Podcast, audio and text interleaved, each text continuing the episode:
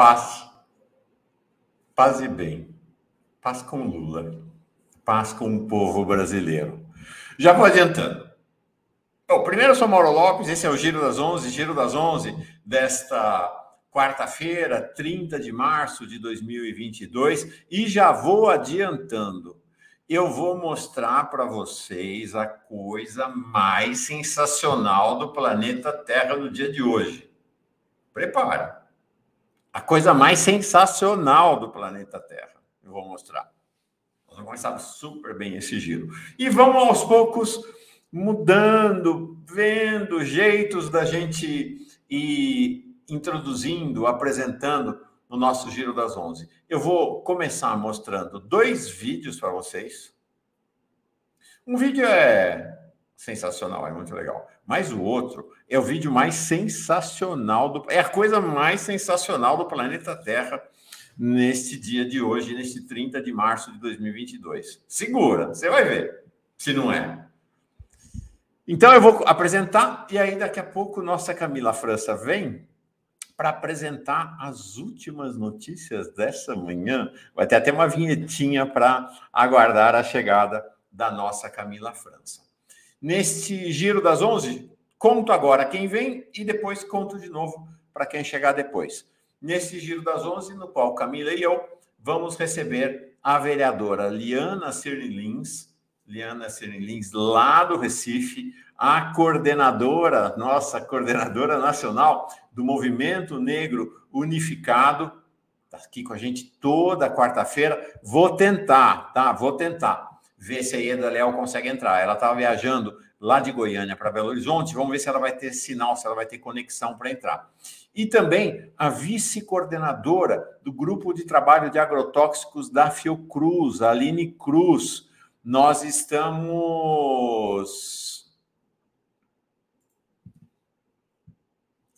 às portas de ver um dos maiores desastres da história, que é a aprovação do pacote do veneno, que já passou na Câmara e que pode ser aprovado no Senado. Ela vai contar para nós essa história.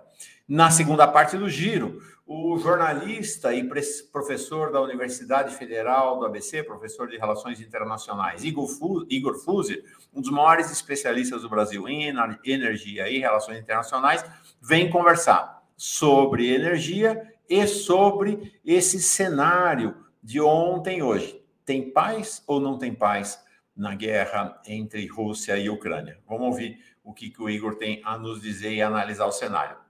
Antes de mais nada, vamos embora. Bom dia, TV 247 e a todos que a fazem. Chegou aqui o primeiro a chegar, o José Lopes Cavalcante Ferreira. Depois dele, nossa Olivia Hansler, lá do, de Santos. Ela, ela inventou essa personagem. Como ela não sabe que dia vem a Laís, que dia vem a Camila, já meteu um Laís Camila aqui. Tá saudada já a Camila, que está nos bastidores. Já vai entrar daqui a pouquinho. Hoje é dia da Camila. Olivia Hansler que fala para nós lá de Santos.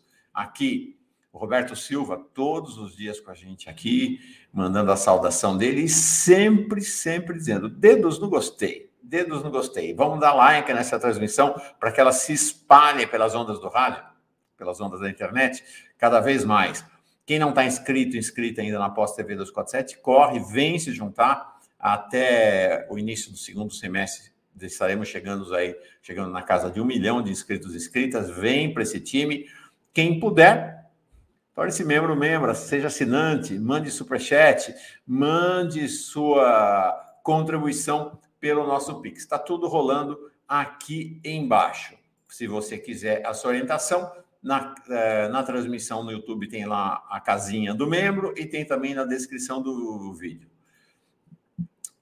o pessoal do ativismo delicado, como se não bastasse, como se como não se sentir paralisada quando o crime é legitimado e as ações pelo bem comum são criminalizadas. Bom dia, gente querida da Pós TV 247, da comunidade Giro das Onze. Bom dia, ativismo delicado. É, o Arthur Brito dizendo aqui, bom dia. E ele diz assim: hoje é Dia Mundial da Juventude. E aí vocês vão ver a coisa mais sensacional do planeta Terra neste dia 30. Juventude. Vocês vão ver. Vamos embora.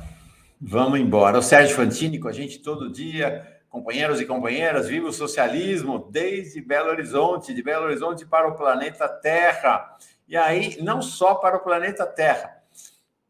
Bom dia para todas as galáxias, para a gente daqui do Brasil, para a gente da América Latina, para a gente da América do Norte, para a gente da Europa, da Ásia, da Oceania, da África, de todos os cantos do planeta que assiste após TV 247, aqui o Giro das Onze, e a turma de todo canto do multiverso. Vambora. É isso aí, gente. O, ah, o Antônio Lopes. Mauro Lopes e Camila, dupla perfeita. Assisto vocês todos os dias. O Clóvis dentro aqui, like, like, like. É, Júnia Laje de Coguerra. Tá aqui a Júnia. Lula, o homem jovem do Brasil. É isso aí o homem jovem do Brasil. E se eu estou falando de é, da nossa coguerra, que é, eu acho que o nome dela devia ser Copaz e não Coguerra, Júnia Laje de Copaz. Deixa eu trazer aqui a contagem, a contagem regressiva feita pela turma das linhas do Horizonte, lá de Minas Gerais muitas mulheres, alguns poucos homens, 277 dias para o encerramento desse verdadeiro desterro do povo brasileiro, desterro em sua própria terra. Tá aí.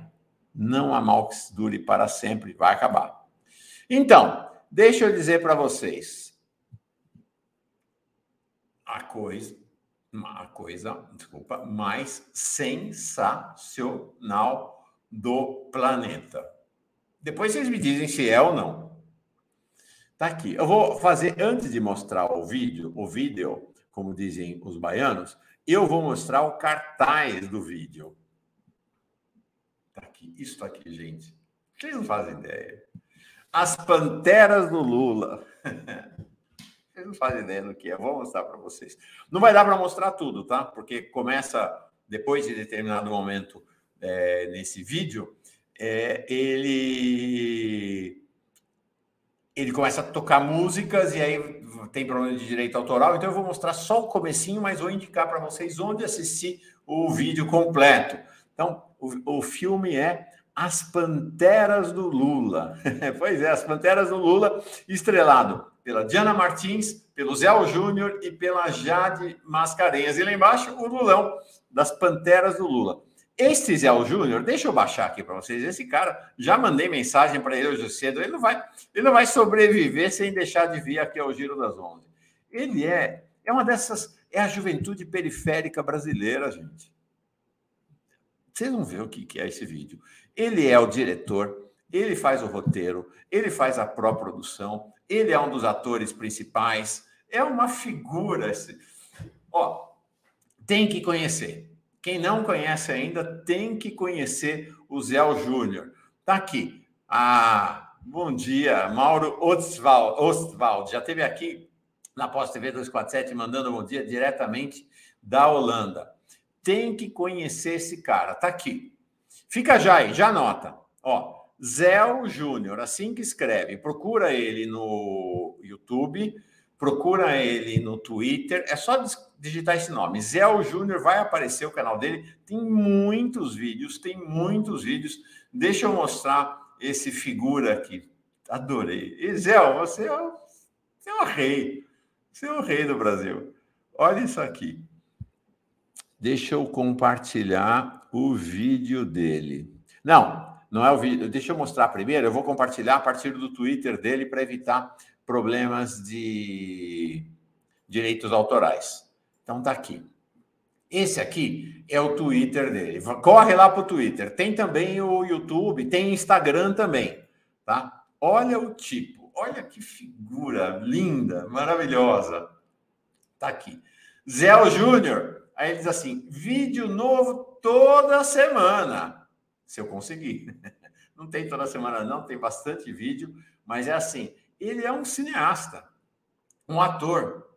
Olha que não, sensacional. E aqui, vamos olhar o vídeo dele. Ele diz assim: eu só tinha grana para fazer o trailer. Ele diz aqui, mas é sensacional. Vou até aumentar um pouco mais, não, não consigo. Ó, olha isso aqui. Deixa eu puxar para cá um pouquinho. Para centralizar, não. Deu, vai dar. Vamos assistir? Pipoca na mão. Pipoca na mão. Vamos. Senta, relaxa e vamos assistir o começo. É, esse é o trailer do trailer. Olha só, gente. Olha o que, que é isso. Som na caixa.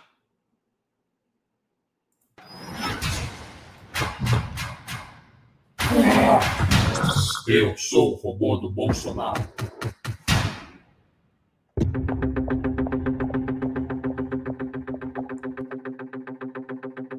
Lula!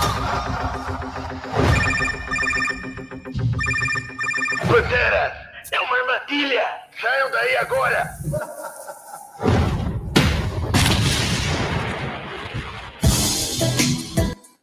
Pronto, cortei que vai começar a música, vai dar problema para nós. Gente, é demais, é sensacional. É a coisa mais maravilhosa que eu já vi. Vai lá, gente, no Zé Júnior. Tem o pessoal aqui mal-humorado, dizendo é uma armadilha para a esquerda cair. Aí depois ia porque não sabe eleição. Gente, é a arte do Brasil. Essa é a verdadeira arte do popular, do povo brasileiro. Zé Júnior, vai procurar esse Zé Júnior, gente. Esse cara vai fazer história na arte. E já que nós estamos falando da arte, aí é da Ferreira. Amei tudo, claro, é sensacional. As panteras do Lula, ou seja, chorando de rir de prazer, é demais. Lula e as panteras, e eles vão compondo essa, colocar alguém lá para imitar o Lula, que convoca as suas panteras, referência, claro, ao filme das panteras, e aí elas vão nessa missão de enfrentar o Bolsonaro. É... Aqui, morrendo de rir. Não, pera lá, vou colocar de novo. Vou colocar de novo. Para ver inteiro, não dá para assistir inteiro aqui, porque vai dar problema de direitos autorais. Então tem que ir lá no Twitter ou no YouTube do Zé Júnior. Aproveita e se inscreve no canal desse menino, que é realmente sensacional. Deixa eu colocar de novo aqui para a gente ver, porque passou tão, tão depressinha ali. Deixa eu botar agora do YouTube. Vamos ver como é que vai ficar a imagem a partir do canal dele no YouTube. Zé Júnior, ô oh, figura, adorei, que artista, meu, que artista. Onde está aqui? Os vídeos dele, ó. Ele entrou no ar ontem, às 16 horas. Vou aumentar aqui para ver. Acho que vai ficar melhor aqui. Está aqui. As Panteras do Lula. Demais, gente, demais. Vem cá, Panteras. Vem participar da luta.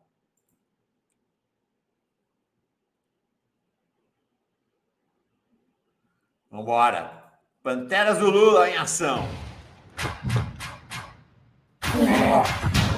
Eu sou o robô do Bolsonaro.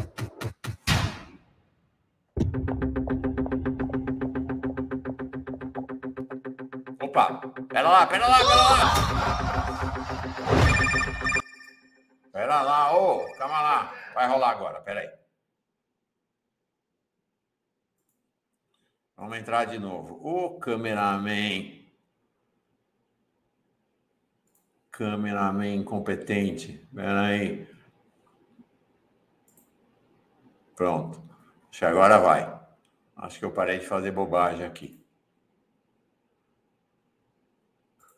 Gente, vamos ver de novo. Esse cara. Olha, eu estou desde de manhã, só faço ver e rever esse vídeo. Vamos lá assistir esse vídeo que realmente é sensacional. Estou vendo a Camila França aqui, está curtindo demais. Vamos lá. As Panteras do Lula em missão contra o bolsonarismo. Eu sou o robô do Bolsonaro.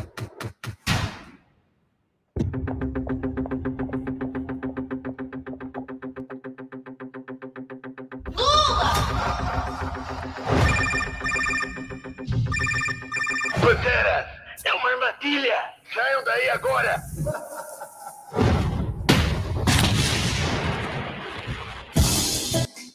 E aí vocês vão assistir demais. Vocês vão assistir nesse trailer, dois minutos, é...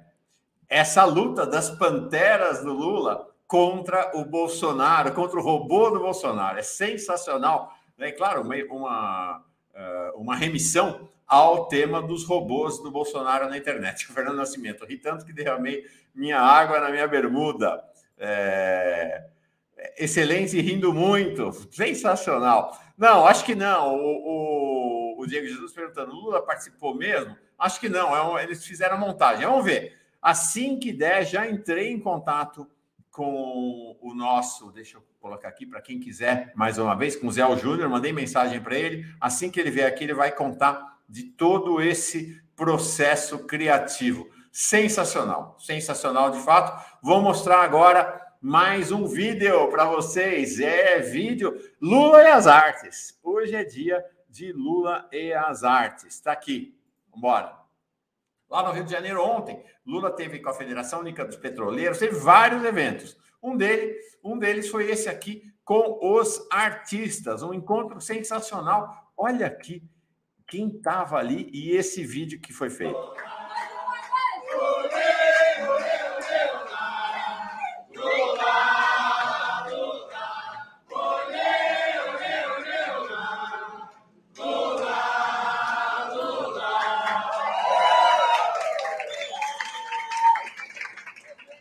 Demais, né? Demais. Dois vídeos para levantar nosso astral nessa, nessa manhã, final de manhã de 30 de março de 2022, quarta-feira, aqui no Giro das 11. Vamos embora! Vamos embora que vem as últimas notícias dessa manhã.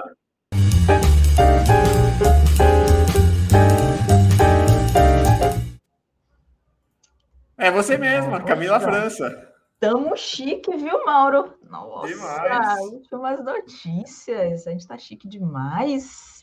O que, que você achou desse Zé Júnior aí? Oi? Do Zé Júnior, o filme. Ah, eu dele. achei fantástico. Assisti umas duas vezes antes de entrar, de começar o trabalho. Muito bom. Fantástico, fantástico. Demais. Maravilhoso, maravilhoso. Vamos embora para as notícias da manhã. Pessoal LGBTQIA+, enfim. Não, é. Perfeito. Demais, né? Será que o Lula já viu? Será? Será que o, o, o, Lula já viu? Bom dia, Mauro querido e aos demais queridos do Giro das Onze. Poderia falar da palhaçada do Daniel Silveira? Essa atitude irresponsável dele pode gerar uma crise institucional cansada de tanta confusão. Vou perguntar para quem entende disso, vou perguntar para a Liana Cirne Links daqui a pouquinho. Fala, querida. Vamos às principais notícias de hoje. Eu tenho trago três destaques para você e para nossos telenautas. Primeiro é sobre Jair Bolsonaro, que está tentando atualizar a lei antiterrorismo. Para quê? Para criminalizar os movimentos sociais. Esse projeto, Mauro, ele foi apresentado na última sexta-feira, com o argumento aí de atuar sobre ações violentas com conflitos políticos e ideológicos. O que, é que isso representa? Representa que eles vão atuar diretamente nos movimentos sociais. Por quê? É, especialistas de direito penal eles estão avaliando que esse projeto ele vai sim abrir uma margem para o avanço sobre grupos sociais. E aí eu vou tirar, vou dar alguns exemplos. A gente tem o MTST, o MST, é, que Bolsonaro lá em 2018 na campanha ele classificou o MST como movimento terrorista, e a gente sabe que isso não existe há muito tempo, né, que o, o MST, inclusive, sofre com esse estigma da, do, de outros movimentos, de outras frentes, é, condenarem, colocarem como movimento de terrorista, des, deslegitimando as ações deste, destes movimentos sociais. E aí tem outro exemplo também, o próprio movimento de entregadores, né? Por exemplo, que ontem cruzou os braços em várias cidades aqui em Salvador, também cruzaram os braços por melhorias. Isso significa que a polícia ela vai ter autorização do Estado para usar o seu poder repressivo diante destes grupos, ou seja, os grupos, os manifestantes nas ruas manifestando e vem a polícia lá e está autorizada a descer o cacete no pessoal. Isso está certo? Não tá. Isso é um é algo diretamente ligado e direcionado para os movimentos sociais. Vai ter que resistir no Congresso Nacional, porque não é para os movimentos sociais em geral, em abstrato ou ad eterno. Ele está fazendo isso para essa eleição. Então, o que ele vai fazer? Ele vai tentar é, criminalizar os movimentos sociais na campanha eleitoral. Isso é fundamental a gente ver. É para a campanha eleitoral esse negócio agora. Exatamente. É, é uma clara demonstração de censura, né? A gente ter, querendo intimidar os movimentos sociais neste período. A gente já viu, já tentou intimidar os artistas, né? No, no, no Lula é. Palusa, que a gente chama, né? Então, aí já é uma cadeia que ele, uma cadeia de projetos que ele já está tentando fazer para tentar nos parar, tentar parar o movimento, os movimentos sociais. Segundo destaque é sobre um indicado de Bolsonaro ao cargo de Silva e Luna na presidência da Petrobras. Estou falando de quem? Do lobista Adriano Pires. Adriano Pires, ele possui uma empresa de consultoria na área de petróleo e gás. E ele se recusou, Mauro, olha só, tem treta aí por debaixo disso, viu? Ele se recusou a passar os nomes dos seus clientes do Centro Brasileiro de Infraestrutura, que é a empresa que ele mantém há mais de 20 anos. Há mais de 20 anos. Ou seja, desde 2019, é, já ele já tem esse segredo, tenta manter, manter esse segredo sobre a sua cartela de clientes. E é tão absurdo que em 2019 ele abandonou um assento no, em um conselho vinculado ao governo Bolsonaro só para não revelar os seus clientes. Mas só que isso vem de antes, viu, Mauro? Lá em 2018, no final do governo Temer, é, esse conflito de interesses ele foi questionado, ele foi questionado quando ele ocupava uma cadeira no Conselho Nacional de Políticas Energéticas. Então, ele foi, foi questionado, o Tribunal de Contas pediu para opa, o que é está acontecendo aí? Esse cara tem uma empresa há mais de 20 anos, está recebendo informações privilegiadas e tem uma empresa, a gente tem que conversar sobre isso. À época, a representação ela foi acolhida, mas ele continuou participando das reuniões do conselho e tendo acesso a informações privilegiadas que, claro, seriam repassadas aos seus clientes. Então, portanto, isso tudo foi em uma entrevista, né, que ele, a, a, o jornal pediu, Valor Econômico, se não me engano, o Valor Econômico pediu acesso à, à instituição, à empresa dele, ele, e a empresa disse que ele estava em silêncio no momento que não podia falar. Então, está em silêncio lá desde 2018, né? O circo está apertando, e essa pessoa que Bolsonaro indica para a presidência da Petrobras. É isso aí, Camila. Vocês sabem por que ele não quer revelar, né? Claro. É porque a empresa dele presta consultoria para multinacionais de petróleo, gás e energia, como a Camila falou. A Exatamente. consultoria dele presta consultoria, presta consultoria e faz lobby, como o Lula falou, ele é um lobista, para quem quer destruir a, a Petrobras. É exatamente, exatamente. E vamos aos terceiro e último destaque desta manhã é uma, é uma, é, eu posso dizer que é algo bom, se consolida e vai consolidando cada vez mais ah, o Alckmin e o Lula fechados aí nessa aliança para a presidência, para a corrida para a presidência em 2022, que foi um encontro entre os entre, os, entre dois coordenadores, né? O economista Pércio Arida, que foi coordenador do Programa Econômico de Geraldo Alckmin, na disputa presidencial lá em 2018, ele se reuniu com o ex-ministro Aloysio Mercadante, que é o coordenador do programa de governo de Lula à presidência, para discutir aí propostas de política econômica. O encontro, Mauro, aconteceu lá na semana passada e, como eu disse, já se configura como mais um passo nessa importante aliança aí para derrotar para derrotar Bolsonaro para o Brasil crescer novamente. Por quê? Este foi o primeiro encontro com um economista tradicionalmente associado ao PSDB. Mercadante, ele disse que há um interesse da campanha de Lula em aprofundar as discussões com Arida, que é ex-presidente do Banco Central, e do BNDES e também foi um dos formuladores do Plano Real. A conversa se desenrolou, segundo o Mercadante, sobre política e sobre interesses tanto de Lula como de Alckmin. No entanto, nada muito definido ainda. Mercadante não quis falar quais foram os detalhes desta conversa que eles tiveram, mas estamos aí a passos largos, né, Mauro? Se já existe Sim. essa negociação, essa conversa entre coordenadores de campanha, homens importantes dentro da, de, das, das duas campanhas, então a gente está passos largos. É, Mercadante é o presidente da Fundação Perseu Abrão, como você falou, portanto, é o grande responsável o maestro da elaboração do programa de governo de Lula, é economista e foram colegas de universidade, Mercadante e Pércio Arida. Eles têm uma longa história de relação. Do lado tucano, o Pércio Arida é, de longe, o, o economista mais brilhante da sua geração, te, teve uma posição claramente neoliberal e tem migrado nos últimos, nos últimos anos para uma posição desenvolvimentista. Vamos ver o que isso vai dar. Vamos esperar para ver o que vai dar. Último destaque antes de chamar a nossa Liana Cirne Lins. Todo mundo sabe que a imprensa brasileira está é, sob fogo, a imprensa independente brasileira, claro, a mídia conservadora nunca, está sob fogo de, da, do Comando Nacional da Wikipedia, que está. Aqui está aí a figura que comanda essa tropa da Wikipedia, eh, Rodrigo Padula, que está tentando eliminar a mídia independente da Wikipedia e estabelecer restrições. Nós estamos nesse nosso, o Brasil 247 é nesse momento a maior vítima dessa ofensiva, mas ela atinge toda a mídia independente do Brasil. Não duvidem disso.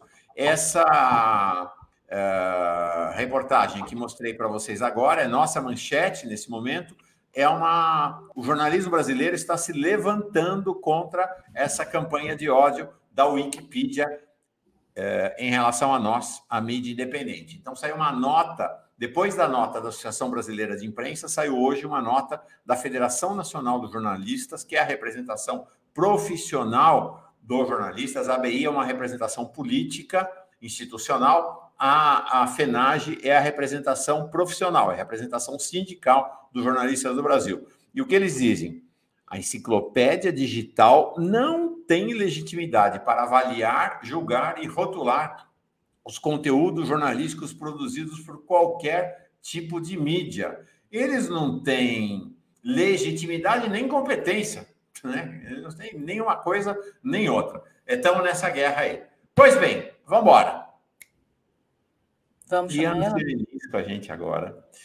A nossa Ieda Leal não vem, acabou de me escrever lá de Belo Horizonte, chegou em Belo Horizonte, está sem sinal. Depois da Liana Lins, vocês vão conhecer aqui. Eu não a conhecia, conhecia, conheci ela há dois, acho que duas sextas-feiras atrás, ou sexta-feira passada, que a Aline Gurgel, ela que é a vice-presidente do vice-coordenadora do grupo de trabalho sobre agrotóxicos da Fiocruz. Vamos falar com a Aline Gurgel daqui a pouco sobre a questão do pacote do veneno. Mas antes, antes vem a menina veneno. Liana Cirne Lins. Oi, Liana, tudo bem?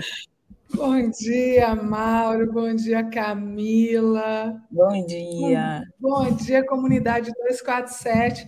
Você sabe que você conheceu você conheceu a Aline no Sextou? Conheci a Aline no Sextou, foi sensacional.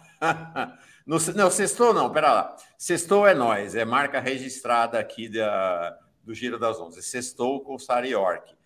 Na sexta-feira à noite tem o Sextou. O sextou, perdão, sextou aqui no sextou. É isso aí. Aline, e eu tinha encontrado com a Aline e eu olhei para ela e fiquei assim, Aline, você parece a Anne Hathaway. Fiz um stories com ela dizendo, gente, olha quem desenvolve pesquisa sobre é, agrotóxicos na Fiocruz. A Anne Hathaway. ela de máscara, só os olhos assim. Ela disse que não tem nada a ver, mas aí vamos deixar a comunidade 247 avaliar se a Aline parece ou não parece com a Anne Hathaway. Mas ela estava de máscara. Eu quero que vocês avaliem assim, os olhos. Ela já está aqui? na sala, vai, ela vai estar esperando, vai assistir um pouco a Liana, mas as duas vão se encontrar aqui para um, conversar. Ó, faz de conta que a Liana não, não entrou ainda. É possível fazer de conta que a Liana não entrou. Mas vamos fazer de conta. Mauro, porque agora ela entra oficialmente para o comentário dela. Vamos lá. A presença de Liana Cirne Lins. Com vocês, gente, eu tô passada engomada, gente. Ai, que chique. Vocês Ficou lindo, né? Eu achei muito chique. Ficou linda. Que alegria estar com vocês, Mauro, Camila, e com nossa comunidade maravilhosa. Muita coisa para falar? Bora? Vamos, vamos começar. Eu queria falar sobre uma mulher também estou aqui com duas mulheres, queria falar sobre uma mulher. Você prefere começar a falar sobre essa mulher ou antes de um bandidinho? Vamos falar de mulher? Não, eu quero, porque está tudo ligado, Mauro. Então, eu deixa um eu mostrar para vocês aqui o... a manifestação do Lula e da equipe do Lula ontem em relação a o que está acontecendo. Perseguiram, e vamos combinar, mataram, Sim. Mataram a primeira dama e agora começou a perseguição é àquela que será a futura primeira dama do país, uma fake news contra a Janja, né, dizendo que namorada de Lula é fugitiva da justiça. É a milícia digital bolsonarista que agrediu de todas as maneiras Dona Marisa, agora começa a agressão à Janja. Fala, Liana? Eu vou falar com muita indignação, tá? Porque, primeiro, assim, Janja, Janja, meu beijo muito, muito grande para você, meu abraço muito, muito apertado. Lembre que nós estamos aqui com você e você não vai suportar essa injustiça sozinha. Você não vai suportar essa injustiça sozinha. A primeira coisa que eu escrevi é, para Mauro, antes do giro começar, foi: olha, Mauro, o método que eles estão usando com Janja é rigorosamente o mesmo método que usaram com Dona Marisa Letícia. E é, eu já falei diversas vezes, é, eu estudei o caso Lula, em especial o caso do triplex. Quando eu digo estudar, gente, peguei, significa que eu peguei o processo, eu fiz fichamento, eu fiz as anotações, eu estudei o processo, eu não li. E uma das partes que mais me chamou a atenção foi justamente o do contrato que Dona Marisa Letícia assinou para compra de, do apartamento que depois foi chamado do, do escândalo do triplex. O que que existe? É, é, é primeiro assim, né?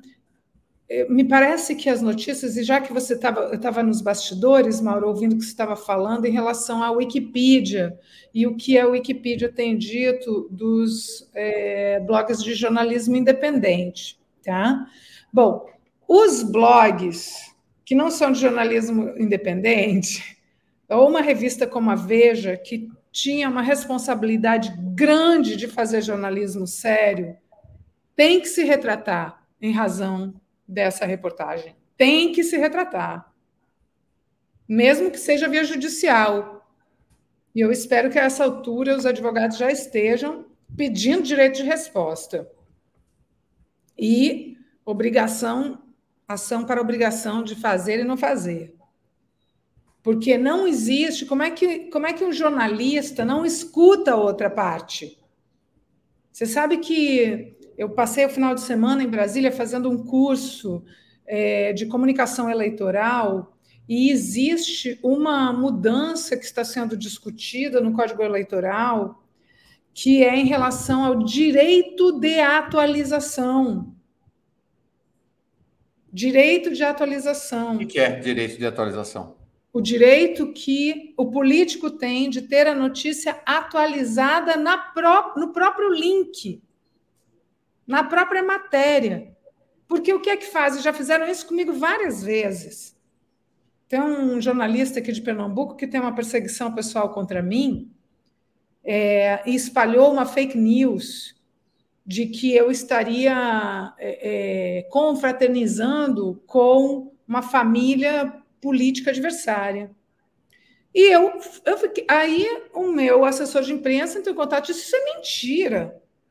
Ele foi lá e escreveu uma notinha. O, o assessor de imprensa da vereadora entrou em contato para dizer que não era verdade. Eu disse: O quê? Isso aí é a sua retratação?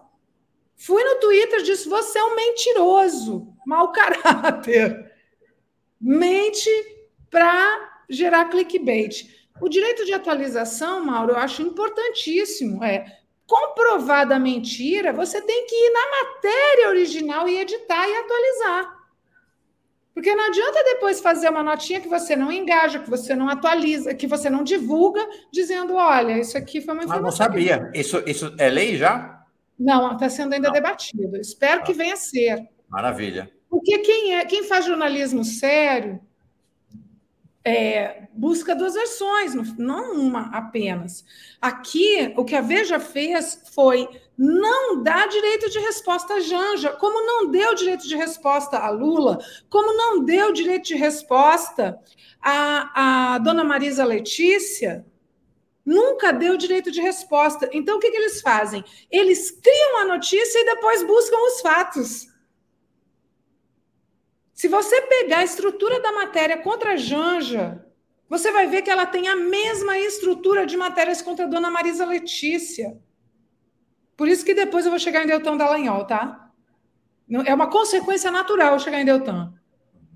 Eu estudei muito o caso do triplex, era é uma indignação. Olha, eu vou, eu tentei fazer eu aqui até uma. Quantos giros nós não fizemos aqui sobre o, tri, sobre o triplex? Exatamente, exatamente. Eu tentei fazer uma planilha antes de entrar aqui no Giro das Onze, só um pouquinho você pode entender. É, é, antes de entrar no Giro das Onze, mas não, não consegui. Mas quero ler as anotações que eu fiz aqui, tá? É, olha aqui, ó.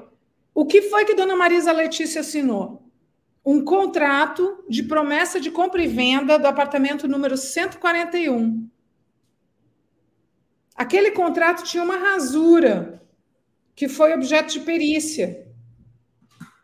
Tá? Ele rasurou e colocou o apartamento 141. O resto dos dados. Era um, contrato, era uma coisa tão simples, Mauro, que era aquele contrato de, eh, de papelaria tá? O resto dos dados todos certos, o valor da prestação, etc. O que é que Dona Marisa Letícia prometeu comprar e a, a, a empreiteira prometeu vender? Um apartamento padrão, que era o de número 141, era um apartamento é, de, de 80 metros quadrados, eu não estou lembrada, eu tentei fazer aqui uma revisão, mas era um apartamento bem simples. Ela pagou Aí vocês vão dizer, não, mas esse contrato pode ter sido forjado. Mauro, ela pagou as prestações por quatro anos desse apartamento. Tinha os recibos, tinha os recibos ao longo de quatro anos, ela pagou as prestações do apartamento simples. Eu, eu preciso falar isso porque eu tenho tanta mágoa do que fizeram com Dona Marisa Letícia. Por isso que eu estou dizendo, eles inventaram a informação e depois foram atrás de fatos. Ela assinou um contrato de compra e venda, pagou por quatro anos, depois ela desistiu e pediu o reembolso que ela tinha direito. Inventaram que ela assinou um contrato de um apartamento triplex que eles foram visitar. Ela não comprou, ela comprou outro. Ela pagou quatro anos. Estavam lá os recibos no processo. E aí fizeram aquele estardalhaço com Dona Marisa Letícia, que é, se você pegar a matéria da Veja, é a mesma estrutura. A, matéria é, da Veja é de agora. De agora, contra a Janja. É a mesma estrutura do que fizeram com Dona Marisa Letícia, por isso que eu estou dizendo, Janja, eu estou abraçada em você. Eu e todas nós mulheres do PT Nós, mulheres do PT, estamos com você. Nós, mulheres feministas, estamos com você. Nós, mulheres de esquerda, estamos com você. Você não está sozinha, não. Dona Marisa Letícia tombou nessa guerra. E nenhuma de nós mais vai tombar. É uma questão de honra para nós, Janja. Que a sua imagem seja preservada, que você não sofra os ataques misóginos que Dona Marisa Letícia sofreu, que Dilma Rousseff sofreu. Chega, basta. A estrutura da matéria da Veja é podre, Mauro. Eu estou muito indignada, vocês estão vendo aqui, porque realmente não dá. O que é que estão passando a imagem? Estão passando a imagem de que Janja é uma pessoa que é uma burguesa. Observem, porque se fosse Michele Bela recatada do lar, não tinha problema, né? Então, é uma coisa de uma desconstrução de imagem. É, é a desconstrução de imagem. Olha, é um apartamento rico, é não sei o quê, é um apartamento de não sei o que lá, a diária custa R$ 2.600, fica na Avenida Vieira Solto, na beira da praia, no Rio de Janeiro, não sei o que lá, não sei o que lá. É uma coisa assim que é persecutório, é para destruir. Dona Marisa não, aceitou, não aguentou isso que fizeram com ela e foi no auge do antipetismo. Foi 2015, 2016. Muita gente lembra que não conseguia sair com camisa vermelha na rua. Teve gente que apanhou porque estava com camisa vermelha, com roupa vermelha. Não podia usar vermelho. Faz apenas seis ou sete anos que nós passamos por isso. A gente não, não é que a gente tem apenas o direito à memória, não. A gente tem o dever da memória. Nós já vimos esse filme. E outra coisa, essa é a forma de desestabilizar o futuro presidente Lula. Porque a maneira de desestabilizar as pessoas é atacar quem nós amamos. Então é imperdoável, é imperdoável. Um beijo aqui para Janja, maravilhosa.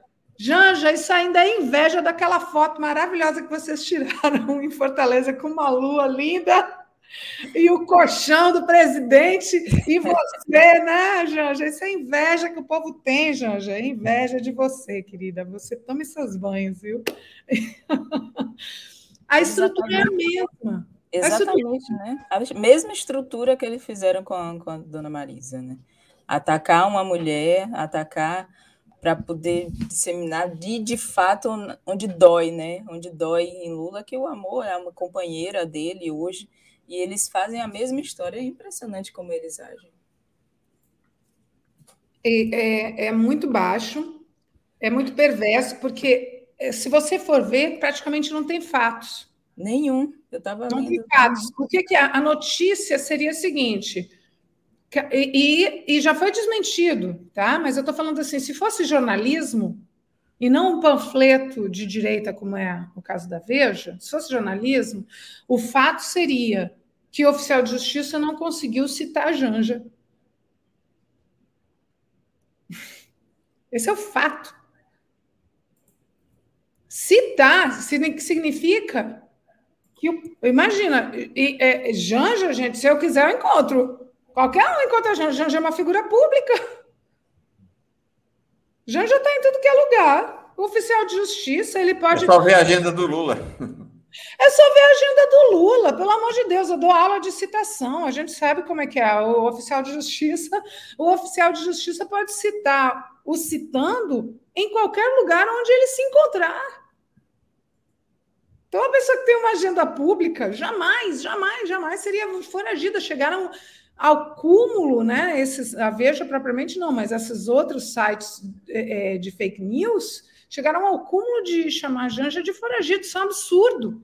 Outra coisa, existe um método de citação, aqui todos os estudantes vão, fazer, vão ser obrigados a fazer revisão de uma das aulas mais chatas que tem no meu curso, que, por sinal, é maravilhoso, que é de processo civil, que é aula de citação, pelo amor de Deus, gente, existe a citação ficta, mas a citação com hora marcada, cadê? O que é isso? Não, não estudaram. Até nem. eu, viu, Liana, até eu, que meu namorado está estudando para o OAB, até eu sei como é o processo da citação também. Pois é, gente, o que é isso? Não, não estudaram, não, é, não existe mais citação com hora marcada. Você está com dificuldade de achar o citando? Faz a citação com hora marcada. Que coisa ridícula! Isso é, isso é uma palhaçada. Agora é uma palhaçada que fere. É uma palhaçada que causa danos morais. É uma palhaçada que causa danos à imagem. Eu, e, aliás, eu vou me corrigir, porque palhaçada é uma coisa maravilhosa. Eu tenho tantas amigas e amigos palhaços que são maravilhosos. A, a palhaçada cura. Isso aí não é palhaçada, não. Isso aí é, é mau caratismo. Ah, se quisessem citar Janja, já teriam citado, mesmo que fosse por meio de citação ficta. E todo mundo teve que fazer aqui uma revisão das aulas de processo civil 1. É de tanta saudade que eu estou de ir para a sala de aula, Mauro. É muito grave, muito grave. Tá? É, a gente tem que, a gente não pode dar espaço. A gente já viu o que acontece quando a gente dá espaço para fascista Pois Diana, não, querido. Só uma coisinha. Camila, traz mais uma mulher para essa roda aqui. Eu tô achando que a proporção tá ruim ainda. É, pois é, né? Vamos chamar Boa. ela. A Aline Gurgel. Ou, ou Anne Hathaway, não sei. Anne Hathaway. Parece mesmo. A gente está falando de fake news aqui, vocês vão começar uma. Oi, Aline. Aline Gurgel, ela é vice-coordenadora do grupo de trabalho sobre agrotóxicos da Fiocruz. Muito bem chegada aqui, mulher. Muito bem-vinda. É uma alegria a tua presença aqui, viu? Ah, obrigada. Eu que agradeço o convite. Começa falando de Janja para nós, por favor. As mulheres aqui estão falando sobre Janja. Antes de falar de agrotóxico, a gente ainda vai. Antes de chegar nos agrotóxicos, nós ainda vamos passar pelo Deltan Dallagnol, infelizmente. Mas é, queria, acho que a gente quer te ouvir também sobre Janja, né, Camila? Liana? Ah, a blusa aqui, ó. Feminista. Feminista, é isso aí. Pois é, né? A gente tem vivido num, num, cenário onde fake news parece que virou a tônica, né? É, não há mais necessidade de se averiguar a, a veracidade de uma informação e isso tem sido muito usado, né? Isso tem sido, muito, é, tem sido um, um capital, não é? é? Tem sido uma estratégia política que tem é, sido utilizada em diversas áreas, né? E é claro que mulheres são alvo fácil nessa história, não é? historicamente vem sendo, vem sofrendo as agressões, vem sendo diminuídas, suas vozes vêm sendo reduzidas nos espaços. Então, é a tônica, assim como tem sido na temática dos agrotóxicos, tem sido em outras temáticas é, direcionadas a grupos populacionais em maior situação de vulnerabilidade, né? Então, a gente inclui nesse grupo é, as pessoas mais pobres, né? É, pessoas, é, então tem é, mulheres e populações negras, né? É, povos e comunidades tradicionais. Então, isso vem acontecendo de forma sistemática, esses ataques são sistemáticos e eles é, têm uma função muito clara, né? Liana falou, de desestabilizar uma pessoa, né, um candidato à presidência que está aí liderando desde que foi anunciada né, a sua possibilidade de candidatura e estratégia. Né? É isso aí. Muito bem chegada, Aline. Então, mais uma vez, a Aline Gurgel da Fiocruz, nós vamos falar com ela daqui a pouquinho sobre a questão dos agrotóxicos, mas antes, Liana, eu quero passar porque você não pôde vir na quarta passada e a gente não escutou você sobre outro tema, que é um tema do qual nós tratamos historicamente contigo aqui no Giro, que é a questão da Lava Jato em geral, mas em especial a questão dessa figura nefasta que é o Deltan Dallagnol. Queria te ouvir sobre a condenação dele e o papel que ele está desempenhando aí com seus piques e agora agredindo diretamente o Gilmar Mendes, agredindo o Lula, agredindo todo mundo. Fala, né? É, foi muito importante a decisão. Gente, é uma decisão do Supremo Tribunal Federal. É, é tão difícil. Eu queria muito fazer um mini curso no Brasil 247, sabe, Mauro? Bora fazer um mini curso. Eu quero fazer um mini curso no Brasil 247. Eu estou com muita saudade da aula. Uhum. É, e me deu vontade aqui de fazer um mini curso sobre os argumentos que a gente tem que dominar para responder às fake news, incluindo o caso do triplex, Marisa Letícia, Janja. É, e outra coisa é ter um mínimo de compreensão, porque o, o judiciário, infelizmente, e por causa da Lava Jato, por causa da Lava Jato, o judiciário foi, teve uma coisa, teve um lado bom que foi entender que o judiciário não pode ficar de de fora da avaliação e da percepção crítica da sociedade civil. Isso foi muito bom. O ruim foi que as pessoas não entendem a lógica e as dinâmicas do judiciário. E quando a gente avalia as coisas na perspectiva do Fla-Flu, sempre é muito ruim.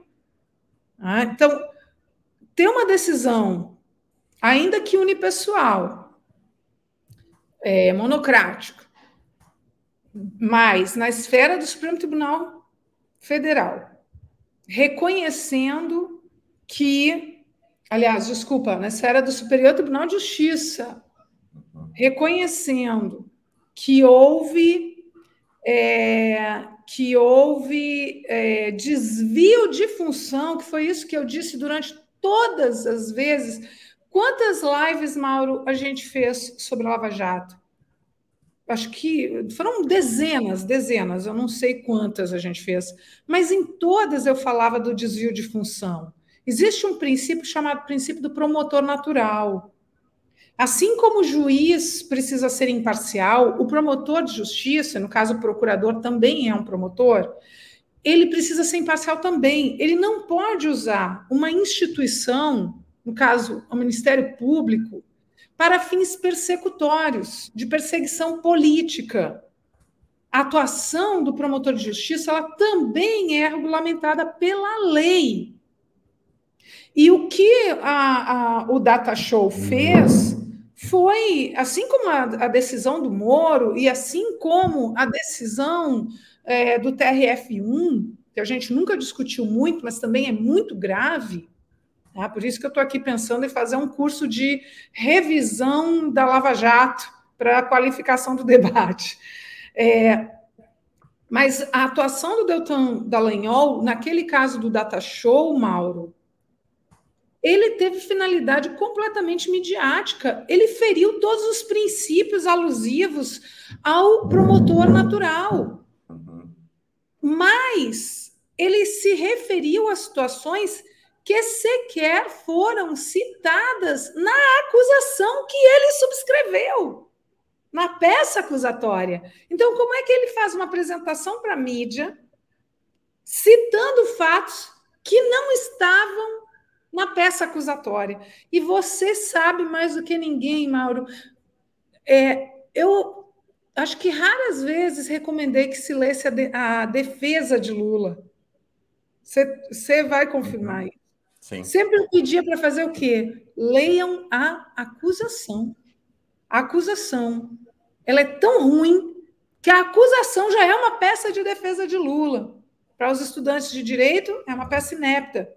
Então, foi muito importante que o judiciário tenha reconhecido que houve desvio de função, que houve intenção de perseguição política e houve, houve abuso de poder, abuso de poder, violação dos princípios inerentes ao exercício da função e, claro, dano à honra. Só, Mauro, que Lula pediu um milhão de reais. A condenação foi de 75 mil, calcula-se, estima-se que com juros e correção monetária chega a 100 mil. Deltan fez uma vaquinha e arrecadou 300 mil reais em 24 horas. Logo, a decisão ela ainda é sujeita a recurso, tá? Ela é sujeita a recurso. E recurso das duas partes, porque houve sucumbência recíproca, porque Lula pediu um milhão e a condenação foi de 75 mil. Eu acho que com essa vaquinha dos 300 mil, fica muito reforçado o argumento de que o valor da condenação é insuficiente. E uma das coisas que a gente tem que, em direito, a gente discute é quando o valor da condenação é insuficiente, ele pode se transformar em uma sanção premial, ou seja, num prêmio. E resgatando com o episódio de Janja e resgatando com o episódio de Dona Marisa Letícia, não fica evidente que o prejuízo causado a Lula foi muitíssimo maior. Uhum. Um milhão de reais já seria um valor simbólico. Mas 75 mil está muito aquém, muito abaixo. Olha, a Glória está dizendo que a arrecadação foi de 550 mil. Então tem que majorar. Tem que majorar. Essa condenação tem que ser um milhão de reais, ou seja, 100% do que foi pedido para por Lula, mais juros, mais correção monetárias. Tem que ter aptidão para fazer com que o réu consiga compreender que ele errou porque ele ainda não teve. A gente fala isso, né? Tanto o dano moral como as tutelas inibitórias, elas têm que ter a capacidade de convencer o réu. Isso eu estou falando de dogmática, doutrina processual mesmo. Elas têm que ter a, a possibilidade de convencer o réu. Aí a pergunta: o réu se convenceu de que ele está errado? Ele se convenceu de que é importante cumprir a lei? Não, pelo contrário, ele está atirando para todos os lados. Significa que a condenação não foi suficiente.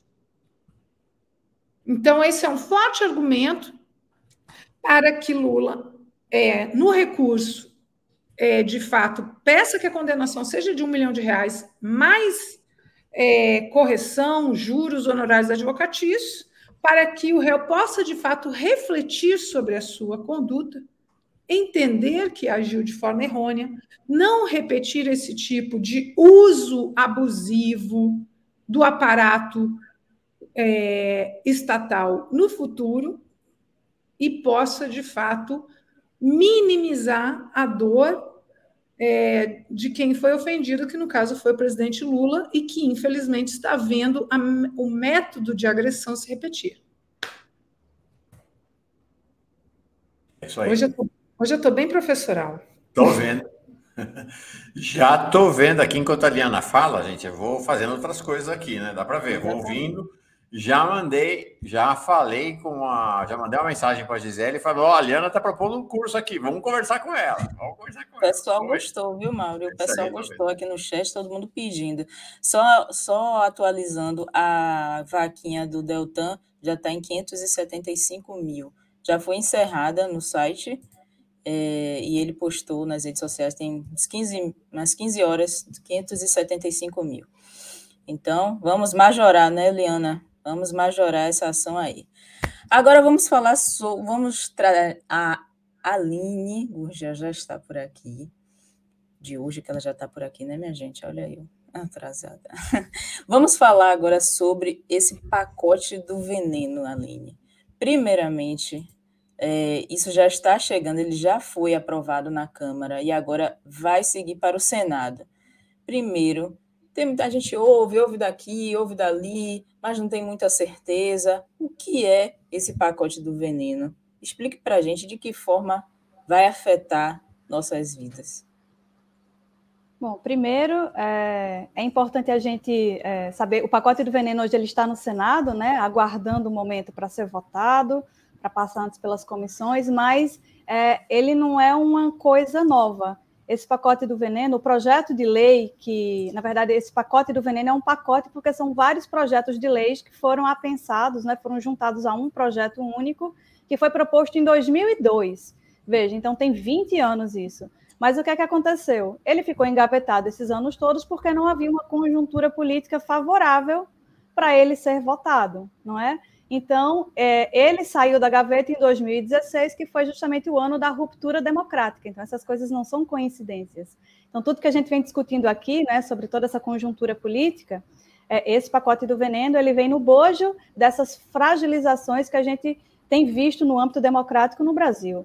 Então, em 2016 é que, que foi encontrada a conjuntura política favorável para ele tramitar na Câmara dos Deputados. Ele foi, é, esse ano, né, ele foi aprovado na Câmara e seguiu para o Senado. Então, é, esse pacote do veneno que tem, traz um conjunto de propostas é, que pretendem mudar a lei que regula agrotóxicos no Brasil. A nossa lei é de 1989, o decreto que regulamenta essa lei é de 2002 e estão tentando fazer essa modificação hoje, não é? é no cenário atual. E essas modificações elas vão ter uma repercussão muito grande muito negativa para a sociedade, porque vai, uh, vai, vai fazer com que a gente tenha uma legislação muito mais frágil, muito mais permissiva, e que vai favorecer o surgimento de adoecimentos, de mortes, especialmente naquelas, naqueles grupos em maior situação de vulnerabilidade, né?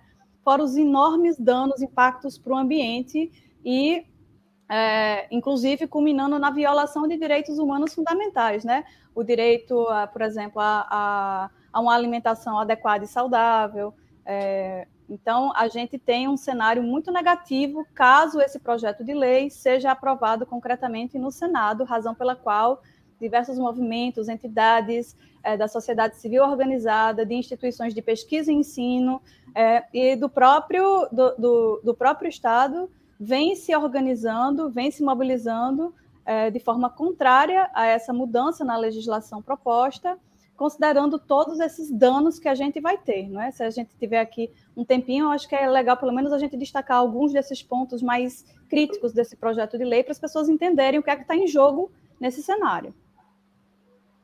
Por favor. Sim, vamos lá. Conta para nós, né, Camila? Conta, eu estou super curiosa, porque esse pacto ele vai acabar é, com o Brasil infringindo outros pactos internacionais também, né? Pois é, esse é um dos temores. O né? Luiz Andrade está dizendo aqui, a Aline Gurgel é super competente, uma excelente colega e amiga. Imagino que ele seja da, da Fiocruz também, é isso aí. É, então, acho que uma das coisas mais críticas que esse projeto de lei propõe é uma mudança é, no registro de agrotóxicos que causam algumas doenças muito graves e potencialmente irreversíveis. Como é que a lei dos agrotóxicos hoje funciona? A lei dos agrotóxicos hoje proíbe que agrotóxicos que estejam associados a efeitos muito graves, como câncer, não é? como mutações, né? alteração no material genético das pessoas, ou agrotóxicos que é, causem desregulação na, no, é, hormonal, né? produção, liberação, ligação de hormônios, ou que causem mal, más formações em crianças, né? em bebês, é, por exemplo, ou danos ao aparelho reprodutivo sejam registrados. Então, uma vez que a Anvisa faz a análise e, e diz, opa, esse agrotóxico pode estar associado a um desses efeitos, imediatamente esse, esse produto é proibido de ser registrado no Brasil. É, o que é que essa lei está propondo? Acabar com isso. A gente vai sim poder registrar agora agrotóxico que cause câncer, que cause malformação em bebê, que cause é, é, problemas muito graves como esses, né? Que tem um custo muito elevado, tanto custo, custo social, econômico e humano, né? Então, vai permitir que seja registrado produto, é, produtos que estejam associados a esses danos é, a partir de um cálculo que vai ser feito de risco aceitável, né? Então, aquela coisa, quantos casos de câncer vão ser considerados aceitáveis para a gente permitir o registro desse agrotóxico? Quantos casos de más formações são aceitáveis para a nossa sociedade? Para mim, do ponto de vista ético, é zero, né? Então, e a nossa legislação hoje, ela está muito alinhada com isso, inclusive com a legislação que é adotada na Europa, que também faz a mesma coisa. Se um produto está associado a efeitos como esses, identificou-se o perigo, proíbe-se o registro. A gente está querendo, então, retroceder na legislação brasileira, que era, é, é bastante avançada, é de 89, em 89 isso já estava sendo proposto, e a gente quer retroceder e permitir que agrotóxicos que causem esses efeitos sejam registrados no Brasil. E vai, a quem vai beneficiar a gente ter agrotóxicos associados a esses desfechos serem registrados no país? Certamente não vai ser a sociedade, especialmente aos trabalhadores que manipulam diariamente esses produtos, as comunidades rurais, a gente que está na cidade que consome alimento com resíduo de agrotóxico, água com resíduo de agrotóxico e mesmo ingredientes ativos de agrotóxicos que são utilizados em ações de saúde pública, não é? Esses produtos também são usados nas ações de saúde pública, por exemplo, para matar o mosquito Aedes, que é o principal imputado na transmissão de doenças como dengue, zika e chikungunya. São ingredientes ativos de agrotóxicos, têm os mesmos princípios, logo, a mesma atividade. Então, esse é, esse é um ponto muito crítico trazido por essa legislação e que é muito preocupante do ponto de vista da saúde pública. Perfeito. Deixa eu te perguntar, é, Aline, tem previsão de quando vai para a votação no Senado já? Não, ainda não tem previsão, ele ainda não recebeu numeração dentro da casa, né? ainda não começou a tramitar, mas a gente realmente espera que é, esse projeto de lei ele não siga adiante, porque realmente as repercussões são muito nefastas, né? Esse, esse projeto de lei ele, ele basicamente propõe um desmonte do sistema de regulação brasileiro, um desmonte do sistema tríplice de regulação. É, é, então, por exemplo, hoje, como é que um agrotóxico é, como é que é feito o processo de registrar um agrotóxico novo. Então, chega lá uma empresa, ah, eu quero registrar esse agrotóxico aqui no Brasil. O que é que eu faço? Esse agrotóxico ele é registrado por três órgãos, né? É registrado pelo MAPA, que faz avaliação dos impactos para o ambiente, é, é, é mapa, uh, desculpa, pelo IBAMA, que faz análise dos impactos para o ambiente, é, é, avaliado pela Anvisa, Agência Nacional de Vigilância Sanitária, que analisa os impactos para a saúde humana, e é feita análise pelo MAPA, Ministério da Agricultura, que avalia a eficácia agronômica daquele produto, não é? Se um desses órgãos diz, olha, se o IBAMA diz, por exemplo, olha, os efeitos para a saúde são, ou para o ambiente são muito graves, ele está associado à morte de uma espécie muito importante, como polinizadores, aí, é, mesmo que os outros dois órgãos digam que aquele produto pode ser registrado, um não é suficiente para cancelar, para não aprovar o registro. Então, se a Anvisa, por exemplo, disser, olha, ele está associado a câncer, não dá para registrar esse produto. Então, mesmo que os outros pareceres dos outros dois órgãos sejam favoráveis, aquele produto não é registrado.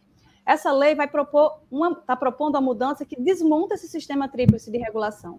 Essa nova lei estabelece que agora a, o Ministério da Agricultura ele vai ser o registrante dos agrotóxicos, deixando que a Anvisa e o IBAMA tenham um papel meramente opinativo. Então, quer dizer, a Anvisa pode fazer análise de um agrotóxico novo e dizer: olha, ele está associado a Parkinson. Tem agrotóxicos que são é, é, é, provocam é, é, problemas neurodegenerativos e é, estão associados a doenças como, como Parkinson e Alzheimer. Então, se disser, olha, esse agrotóxico está associado a parkinsonismo, ele está associado a câncer, não dá para registrar. O mapa pode simplesmente dizer, poxa, legal sua opinião, não vou levar em consideração, vou registrar esse produto mesmo assim.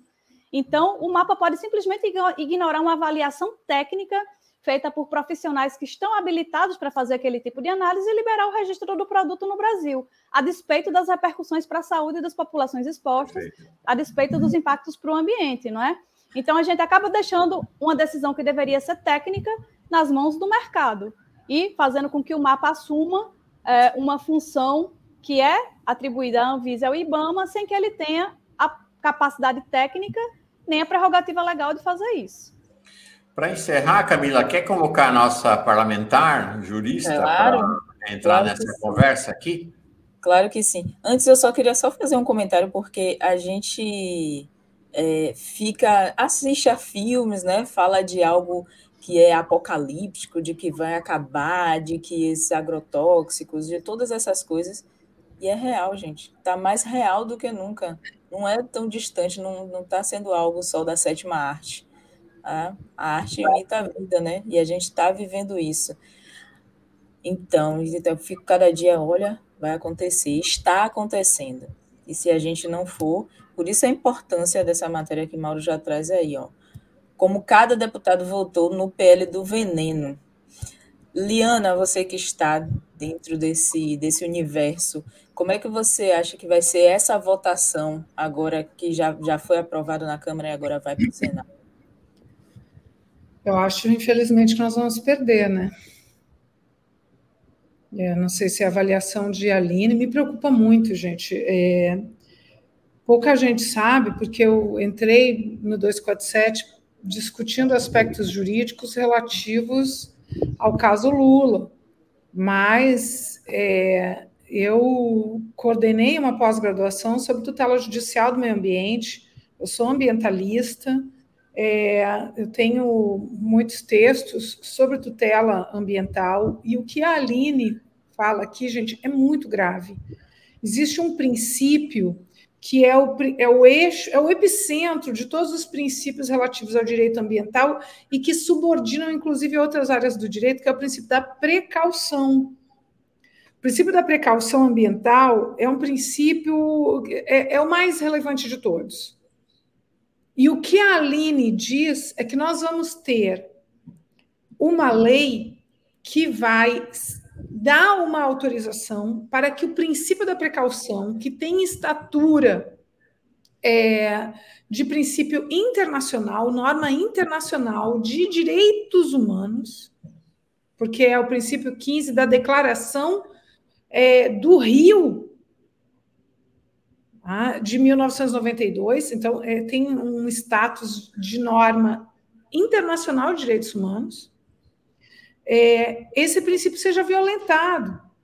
Então, não sei se vocês perceberam, mas o que a Aline coloca aqui é que os órgãos técnicos vão alertar para que um determinado agrotóxico, veneno, e a Aline não falou aqui, mas no Sextou ela falou que até o nome eles estão querendo mudar, que eles não querem mais usar agrotóxico, porque tóxico significa veneno. Eu, inclusive, quando falo, eu costumo usar veneno, acho que a expressão é mais didática, o uso de venenos.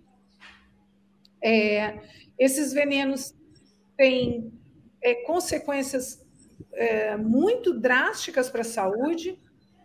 A Aline citou, por exemplo, Parkinson, é, há já estudos sobre autismo, embora a causa, a causa predominante seja genética, muitas consequências, é, doenças neurológicas, câncer, óbvio, que é o, o mais evidente de todos, mas o que ela está dizendo aqui é que a precaução, com a aprovação dessa legislação, a precaução vai ser colocada no lixo. Eu estou até, Aline, eu estava pensando aqui, se nós temos como recorrer a mecanismos internacionais de proteção dos direitos humanos. Porque é muito, muito grave o que vai acontecer com a aprovação dessa lei. E nós precisamos nos mobilizar para cobrar dos senadores que não aprovem. Inclusive, quando eu encontrei a Aline, encontrei a Aline no gabinete do senador Humberto Costa. Ela estava conversando sobre, eh, estava conversando com o senador Humberto para que o senador Humberto fizesse uma mobilização também eh, eh, para a votação. E, mas nós que somos sociedade civil, nós também temos que ter, a gente precisa ir para as redes, buscando dos parlamentares do seu estado que vote não, vote não, vote não, porque senão, gente, a gente vai, a gente vai comer veneno. A gente vai beber veneno. Mas não é em uma trama. A gente vai comer veneno na água. Vamos beber veneno na água, vamos beber veneno no leite, vamos comer veneno no milho, vamos comer veneno é, é, em tudo, no bolo, na fatia de bolo, no arroz, no feijão. Veneno. A gente vai comer câncer. A gente vai beber câncer. É muito, muito grave. E eu faço aqui um apelo para vocês entenderem a importância do que a Aline está trazendo. A Aline, nossa querida, bem chegada é, companheira, acho que vai vir muitas vezes ainda para o Brasil 247, né, Mauro? Vai. E, e, você sabe uma curiosidade, ela, ela votou em mim. Então veja a responsabilidade que eu ah, tenho. Nem sabia que ela era aí do Recife. Ah, que legal. Votou em mim, então vejam a responsabilidade que eu tenho. E, e, eu me sinto muito honrada, porque vejam que voto, né? O quanto que significa um voto desses. E reforça essa minha luta que não é de hoje, basicamente toda, eu sou filha de ecologista, é, e meu, no meu doutorado eu, eu tratei sobre isso, eu, eu coordenei uma pós-graduação sobre tutela ambiental, então para mim é uma honra e também um compromisso, uma responsabilidade que não pode ser só de quem é parlamentar, todo mundo que tem título de eleitor e votou e vai votar, tem que exigir dos seus parlamentares que digam não ao pele do veneno, porque isso aí, gente, é, o, o, povo da direita, isso virou uma discussão no grupo de mães do colégio do meu filho. É, é impressionante o quanto a ideologia está cegando as pessoas. Eles, ah, é melhor é melhor ter agrotóxico do que não ter comida para comer. Gente, isso é absurdo. Vocês estão envenenando os filhos de vocês. Eu vou repetir: estão envenenando.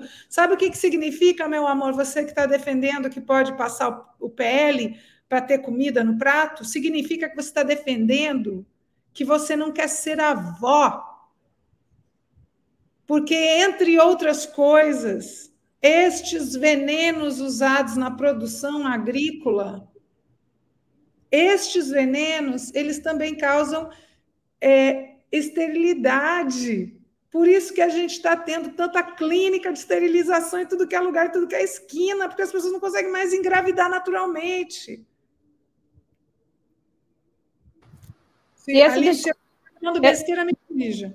Não, esse, eu, gostei, eu gostei muito de você falar desse argumento da fome, porque ele é um, um dos principais argumentos de quem defende esse projeto de lei, não é? Só que ele é um argumento absolutamente falacioso, basta a gente olhar para os números. Então, se a gente for olhar, hoje, cerca de 79% dos agrotóxicos são consumidos por apenas quatro culturas: soja, milho, cana e algodão. Ninguém come algodão, né? Até onde eu sei. Soja, soja e milho são usadas fundamentalmente é, para exportação, então não é para abastecer o mercado interno com comida, é usada para exportação. A China é o nosso principal mercado consumidor né, de commodities agrícolas e é destinada fundamentalmente à produção de ração animal. Então, esse agrotóxico, que é praticamente 80% do que é usado de agrotóxico no Brasil, é usado em grandes propriedades que produzem esses monocultivos, eles não são destinados à produção de, de, de comida para colocar para o brasileiro. Não é para produzir feijão, não é para produzir arroz, não é para produzir vegetais, não é para isso. As grandes propriedades no Brasil, que são aquelas com mais de 500 hectares, a gente tem um número pequeno delas, né, comparado com as, com as uh, pequenas, elas são menos de 17 mil e elas consomem mais de 60% dos agrotóxicos que são vendidos no Brasil. Todos esses dados estão disponíveis, né? Feitos levantamentos de censos e tal. São todos para commodities para exportação. Então, esse argumento de que a gente precisa de agrotóxico para produzir comida, ele é absolutamente falso e falacioso. Ele, inclusive, foi reforçado no meio da pandemia, onde várias pessoas entraram num cenário de insegurança alimentar e nutricional, mesmo de fome, e é um discurso falso. O agrotóxico não vai acabar com a fome, ao contrário, ele aumenta a insegurança alimentar e nutricional, porque a gente contamina os alimentos com resíduos de agrotóxicos, a gente contamina a água com resíduos de agrotóxicos. E eu falei de pandemia, só para fazer um paralelo bem rapidinho, para a gente entender que a dimensão do agrotóxico não está só no impacto direto do veneno. Se a gente for pensar, a pandemia de Covid-19, muitos autores vêm trabalhando que uh, essa e outras pandemias tem relação direta com o modo de produção do agronegócio. A gente pensar ah, pandemia de Covid é causada por um vírus. A gente está pensando só numa relação causal direta, mas por que, que esse vírus ele se tornou pandêmico? É por conta do nosso modo de produção, o modo de produção do agro-hidronegócio, porque esse modo de produção depende de desmatamento, né, de, de, de desmatamento de, de áreas que são florestas, depende. E quando a gente desmata, a gente está fazendo com que o vírus que estava ali guardadinho, quietinho no canto dele, entre em contato com as pessoas. Então, a gente tem vários vírus que ainda não tiveram contato com os humanos, e vírus também é uma coisa muito plástica, né? Ele muda muito fácil. Então, um vírus que antes é só uma zoonose, quer dizer, se transmite só de animal para animal, sem causar doença, pode de repente começar a causar doença em pessoas. É, esse vírus da Covid é uma zoonose, né? Era um vírus que antes circulava só em animal e passou a circular em pessoas. E esse modo de produção do agronegócio, tanto da criação de animais em confinamento, com baixa diversidade genética, né? Um adoece e morrem todos que estão ali, é, e que depende do desmatamento, de queimadas.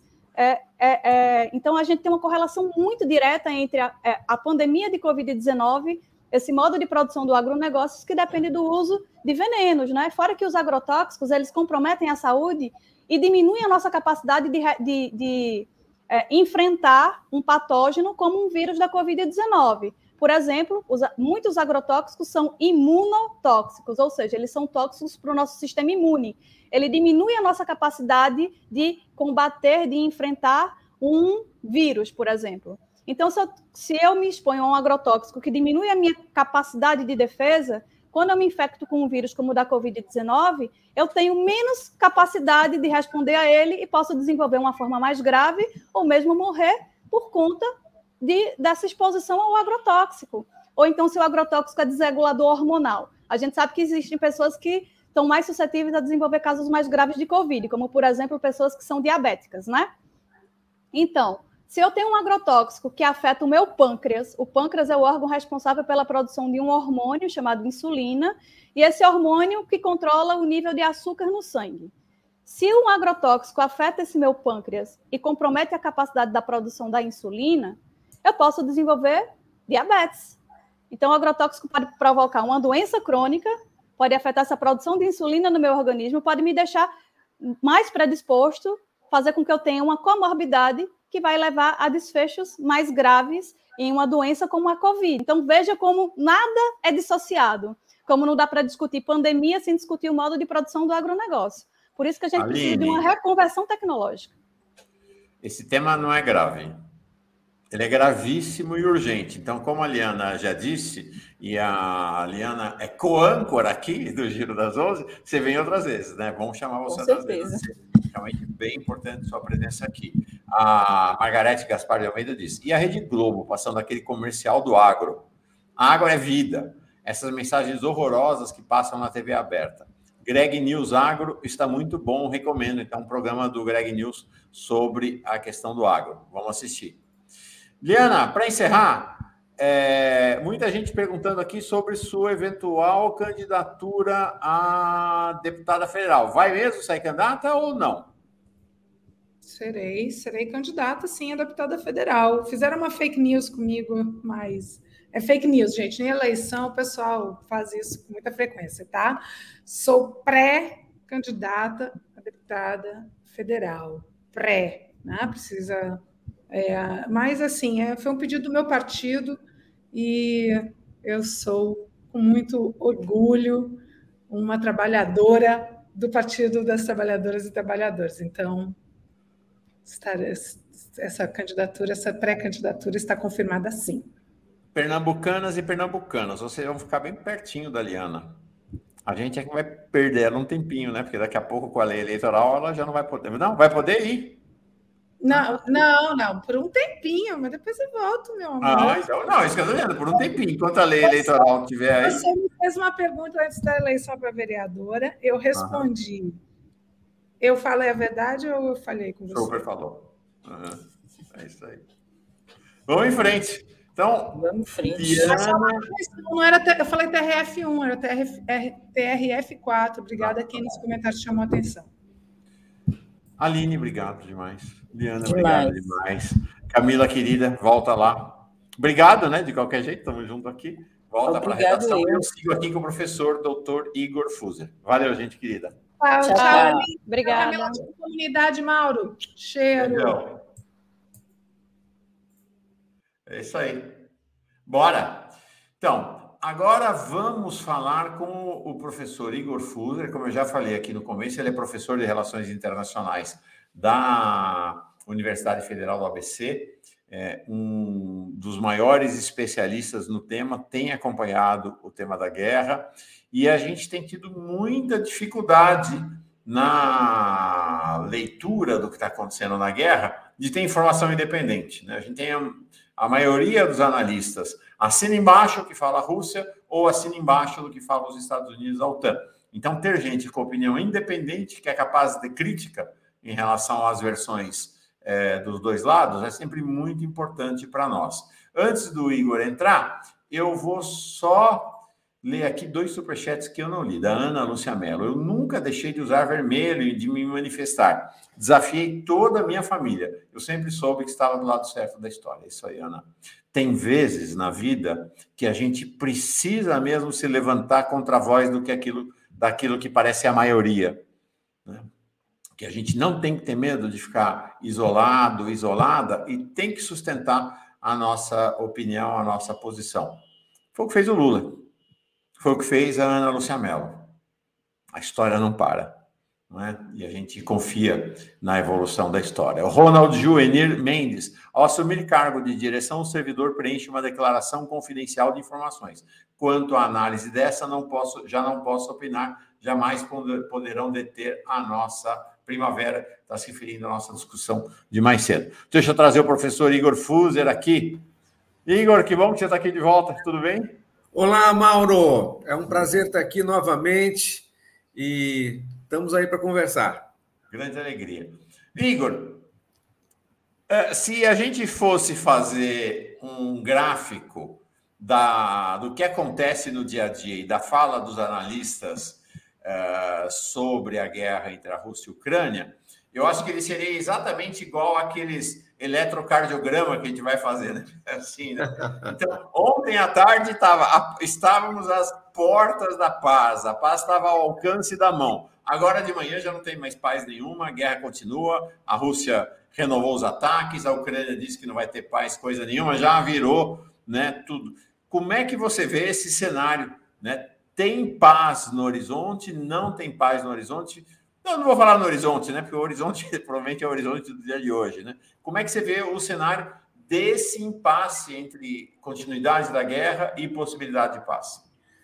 Olha, uh, o que a gente viu uh, agora, né, em relação a essas recentes conversações, não foram nem negociações, porque não chegou a ser negociado nada, foram conversações ocorridas na Turquia o único aspecto positivo foi de que os dois lados concordaram em sentar à mesa e realmente sentaram à mesa para concordar, né? E a Turquia para conversar, para conversar, desculpa, não Isso. concordar, né? Para discordar, né? E a Turquia utilizando a sua posição privilegiada, né?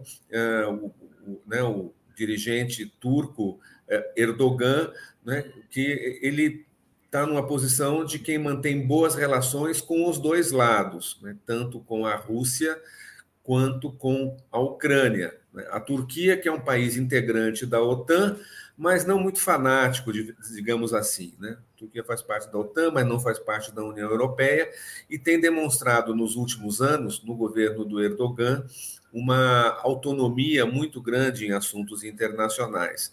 Agora, eu desde o início não acreditava minimamente que pudesse sair alguma coisa dessa reunião da Ucrânia.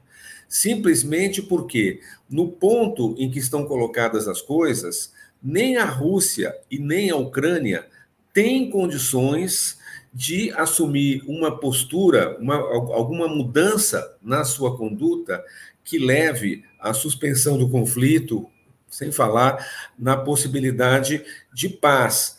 Porque uh, o que qualquer concessão que a Ucrânia faça na, no atual contexto vai ser equivalente a uma rendição, e o governo ucraniano não tem força, não tem uh, representatividade para tomar certas posições.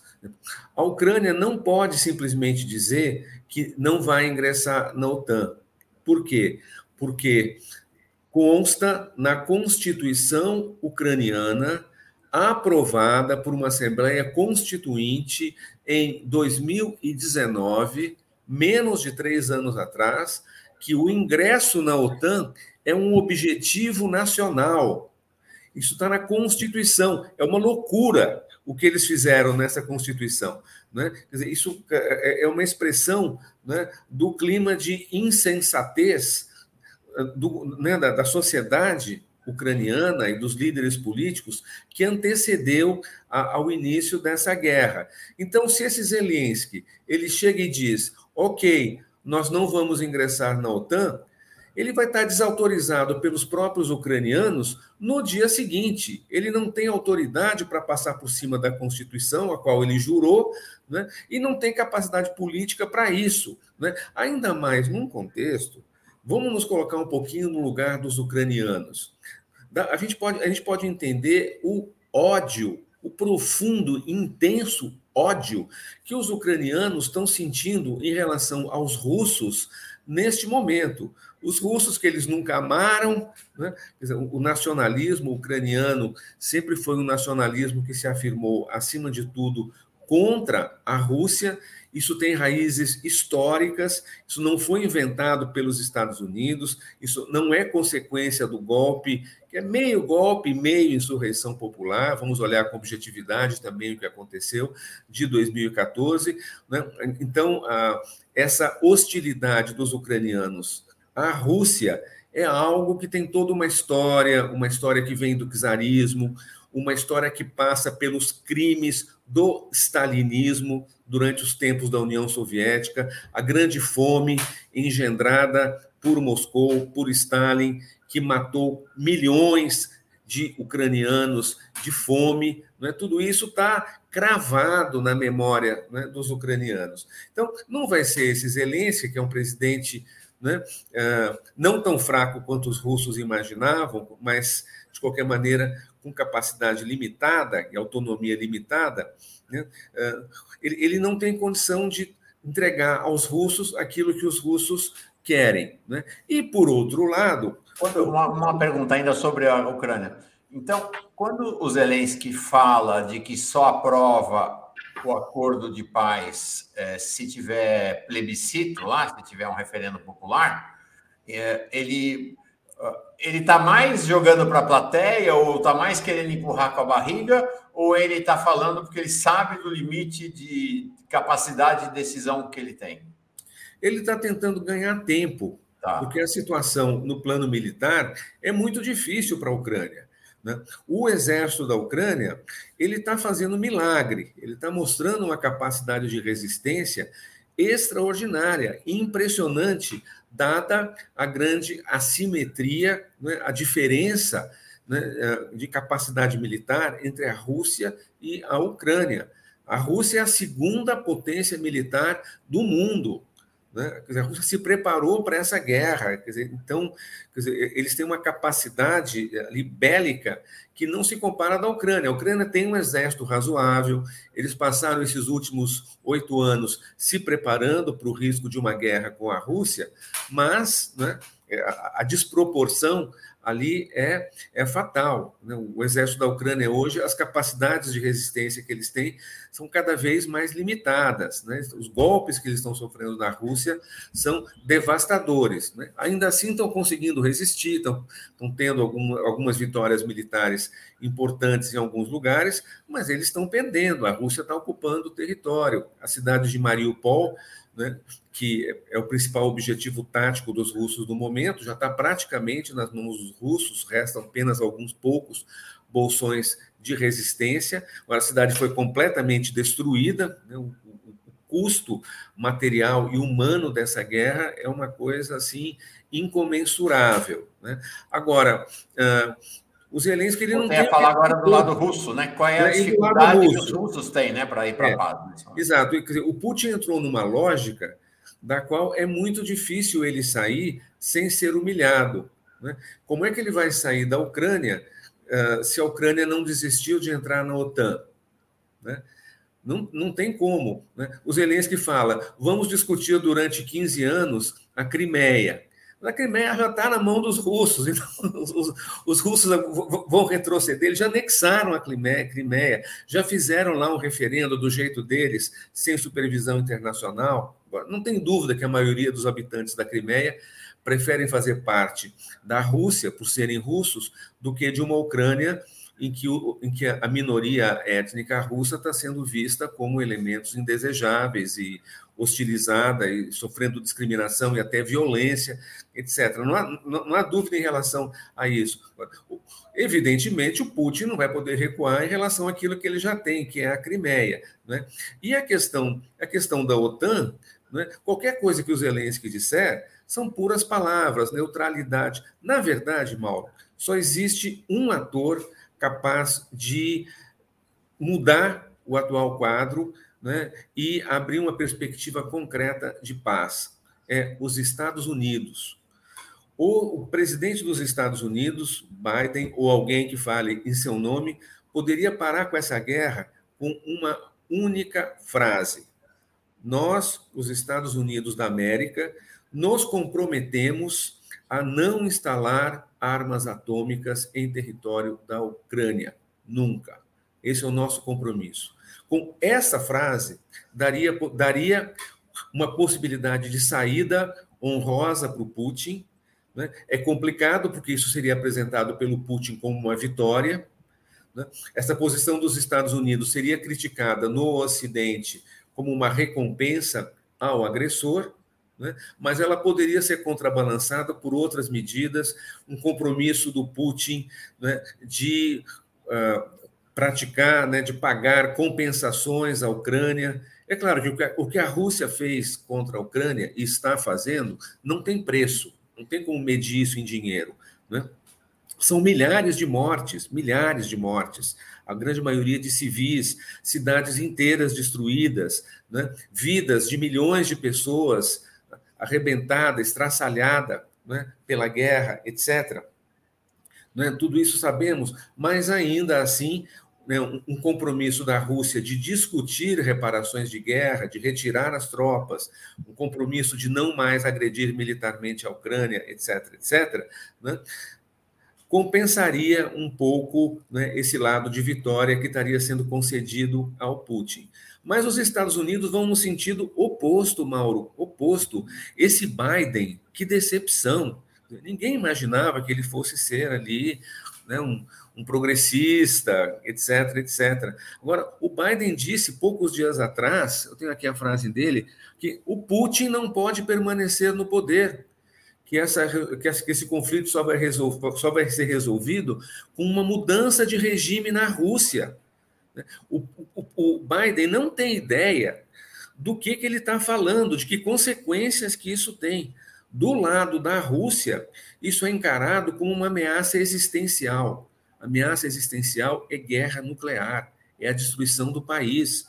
Né? Tem informações não confirmadas de que o Putin ele já não se encontra em Moscou, que ele já se encontra num bunker na Sibéria, protegido contra um ataque atômico dos Estados Unidos, e que o ministro da Defesa da Rússia se encontra em outro bunker, em outro lugar da Sibéria, já se preparando para o pior. Esse é o cenário que nós estamos. Eu não acredito que vai acontecer uma guerra nuclear né, nesse, nesse cenário. Mas a postura do Biden é, é exatamente o contrário né, do que se deveria esperar da maior potência militar e, e, e econômica e política e tudo mais do mundo, né, a maior superpotência do planeta. Né, eles são os que criaram condições estruturais para essa guerra, incentivaram essa guerra de todas as maneiras e continuam jogando lenha na fogueira e apostando no agravamento do conflito,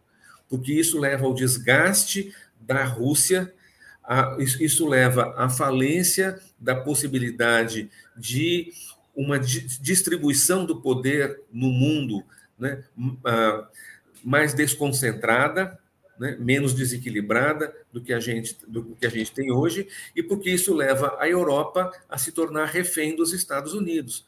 Então, os Estados Unidos estão alcançando amplamente os seus objetivos com essa guerra, objetivos inconfessáveis. Então, o que nós estamos vendo no mundo, Mauro, é terrível.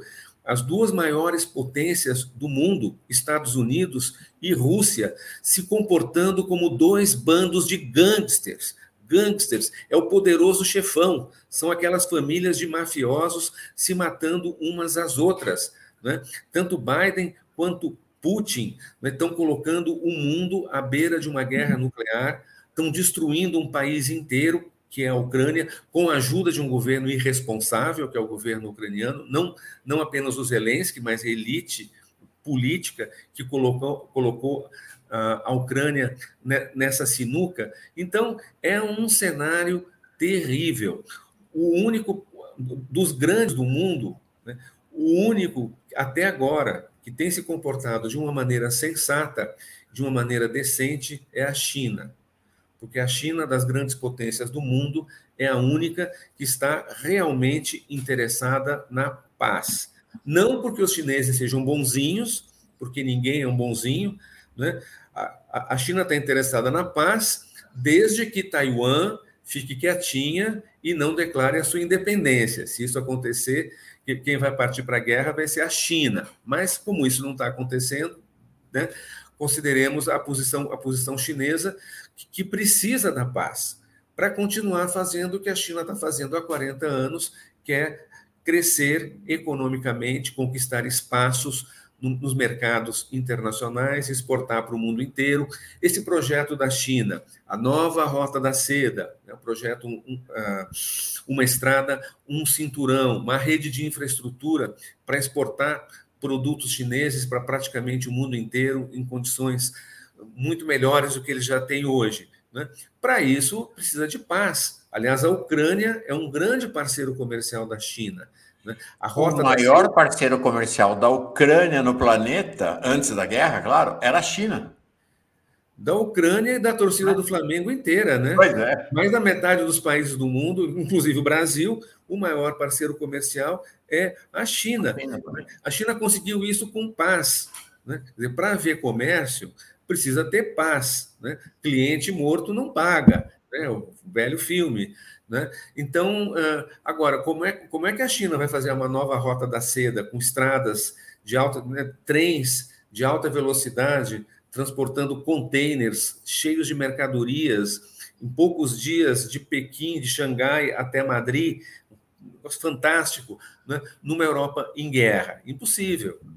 Essa, essa mudança né, no, no cenário mundial, esses tempos, né, desde que aconteceu a invasão russa, é tão radical. Vou mostrar para vocês uma reportagem do Financial Times de dois dias atrás, mas que eu acho que é bastante relevante e que queria que você analisasse para nós. Está aqui, ó. É... O Financial Times é um, claro, é mídia do Ocidente, mídia do país capitalista, mas é uma publicação muito respeitada, né? Não é, não é uma Rede Globo da vida, né? É respeitada mundialmente. Nós aqui no 247 usamos muito Financial Times como fonte para notícias e tudo. Acho que há um, há, há um consenso sobre a respeitabilidade do Financial Times no mundo. Olha que interessante, olha isto aqui. É, guerra com a Rússia, a Finlândia tem um plano para isso, e vocês estão vendo ali soldados uh, uh, treinando. Igor, existe, existe uma expressão no mundo que é chamada finlandização, que é exatamente a arte da neutralidade. Né? A Finlândia é, ao lado da Suécia, os dois símbolos da neutralidade durante a Guerra Fria e na disputa entre as potências, Estados Unidos e Rússia. Quando a Finlândia está dizendo que está se preparando para uma eventual guerra com a Rússia, é porque o equilíbrio mundial alterou-se completamente. Né? Não, olha, não tem medida, Mauro, o desastre que significou né, a malfadada decisão do Putin de invadir a Ucrânia. Não tem, não tem tamanho, né? porque a gente tem que olhar, olhar para a história. Né? Dizer, o que, que é a história daquela região? A história do leste europeu? A Finlândia, de alguma forma, é parte do leste europeu, não do leste europeu convencional, Polônia, né? Polônia, Hungria, antiga Tchecoslováquia, etc., mas ela está naquela faixa né, de países fronteiriços da, com, com, com, a antiga União Soviética. Né? Uh, esses países têm uma história muito conturbada de relações com a União Soviética e com a Rússia. Né? A Finlândia foi invadida pela União Soviética né? Uh, no início da Segunda Guerra Mundial, quando a União Soviética ainda tinha um acordo com a Alemanha, né? um acordo uh, Molotov-Ribbentrop, que foi rompido pelos alemães quando os alemães invadiram a União Soviética em 1941. Né? A, a União Soviética, achando que a Finlândia, que já tinha sido declarada neutra, mesmo sendo neutra, que ela continuava sendo uma ameaça para a União Soviética, desconfiando que a Finlândia, por baixo do plano, estava arquitetando com a Alemanha uma possível invasão da União Soviética, a União Soviética preventivamente, igual Putin fez com a Ucrânia, preventivamente Stalin invadiu a Finlândia e levou uma sova, uma sova. Para cada soldado finlandês que morreu nessa guerra, morreram 10 soviéticos. A União Soviética estava completamente despreparada para essa guerra, inclusive porque o Stalin, na sua paranoia, nos anos anteriores, ele mandou para campos de prisioneiros na Sibéria quase todos os generais e os coronéis, os oficiais mais importantes do Exército Vermelho, que eram considerados ali uh, suspeitos de simpatia com opositores do Stalin, enfim, de serem dissidentes políticos. Então, grande parte deles foram fuzilados e os que não foram fuzilados, depois eles foram tirados direto dos campos de prisioneiros para o comando de tropas quando a Alemanha invadiu a União Soviética. E quando terminou a Segunda Guerra Mundial, foi feito um acordo pelo qual a Finlândia poderia seguir o rumo que quisesse na economia, e a Finlândia quis ser um país capitalista, o capitalismo social-democrata, com o estado do bem-estar social, aquela coisa toda. Finlândia é um país modelo de relações trabalhistas e tudo mais. Ah, porém, do ponto de vista militar, a Finlândia permaneceu neutra. Né? Esse é o status que está sendo proposto para a Ucrânia. Só que a neutralidade de um país ela não pode ser imposta com um tanque de guerra apontado para o palácio do governo desse país. A neutralidade tem que ser construída, tem que ser negociada, tem que ser conversada, tem que se criar um consenso mínimo uh, entre as forças sociais de um país que aceite a ideia da, da neutralidade. E olha só, o que está acontecendo hoje na Finlândia? Dois terços da opinião pública da Finlândia é favorável ao ingresso da Finlândia na OTAN. Por quê? Porque depois do que o Putin fez e está fazendo na Ucrânia, ninguém mais se sente seguro. Então, para os finlandeses, a melhor garantia que eles acreditam ter né, de segurança do seu próprio país é ingressar na OTAN. Porque se um país está dentro da OTAN, pressupõe-se que a Rússia não vai invadir porque se, invadir a OTAN, está declarando guerra a todos os países membros da OTAN, inclusive aos Estados Unidos. Então, o Putin conseguiu pegar a OTAN, que estava ali meio jogada às traças, no governo do Putin, por um triz o Putin, o, do Putin, do Trump, do Trump nos Estados Unidos. O Trump ele ridicularizava a OTAN o tempo todo. Né? A pergunta: para que OTAN se não tem mais Guerra Fria? Né? A OTAN estava muito desacreditada até, até recentemente. O Putin conseguiu dar uma injeção de vida na, na OTAN que ninguém imaginava. Né? Hoje, os, paí os países da Europa Central e Oriental que ainda não estão na OTAN estão doidos para entrar. É o caso da Finlândia, é o caso da Suécia, que é outro país oficialmente neutro, é o caso da Áustria. A Áustria também foi finlandizada no período da Guerra Fria, né? E agora a população desses países, e grande parte da elite política, querem ingressar na OTAN. Entendeu? Então, aquele que é o inimigo do Putin, que ele queria enfraquecer, né, invadindo a Ucrânia do jeito que invadiu, isso acabou tendo um efeito bumerangue, um efeito reverso. Né? A OTAN é que se fortaleceu, os Estados Unidos se fortaleceram, né? Todo um esforço de décadas de aproximação entre a Rússia e a Alemanha, os gasodutos que foram construídos, uma Alemanha que anseia por autonomia.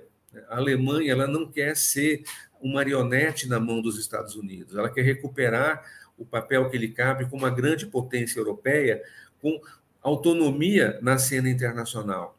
A Alemanha perdeu essa autonomia né, porque diante, diante da invasão da Ucrânia, né, é, o que restava à Alemanha era juntar forças com os Estados Unidos novamente nos marcos da, nos marcos da OTAN.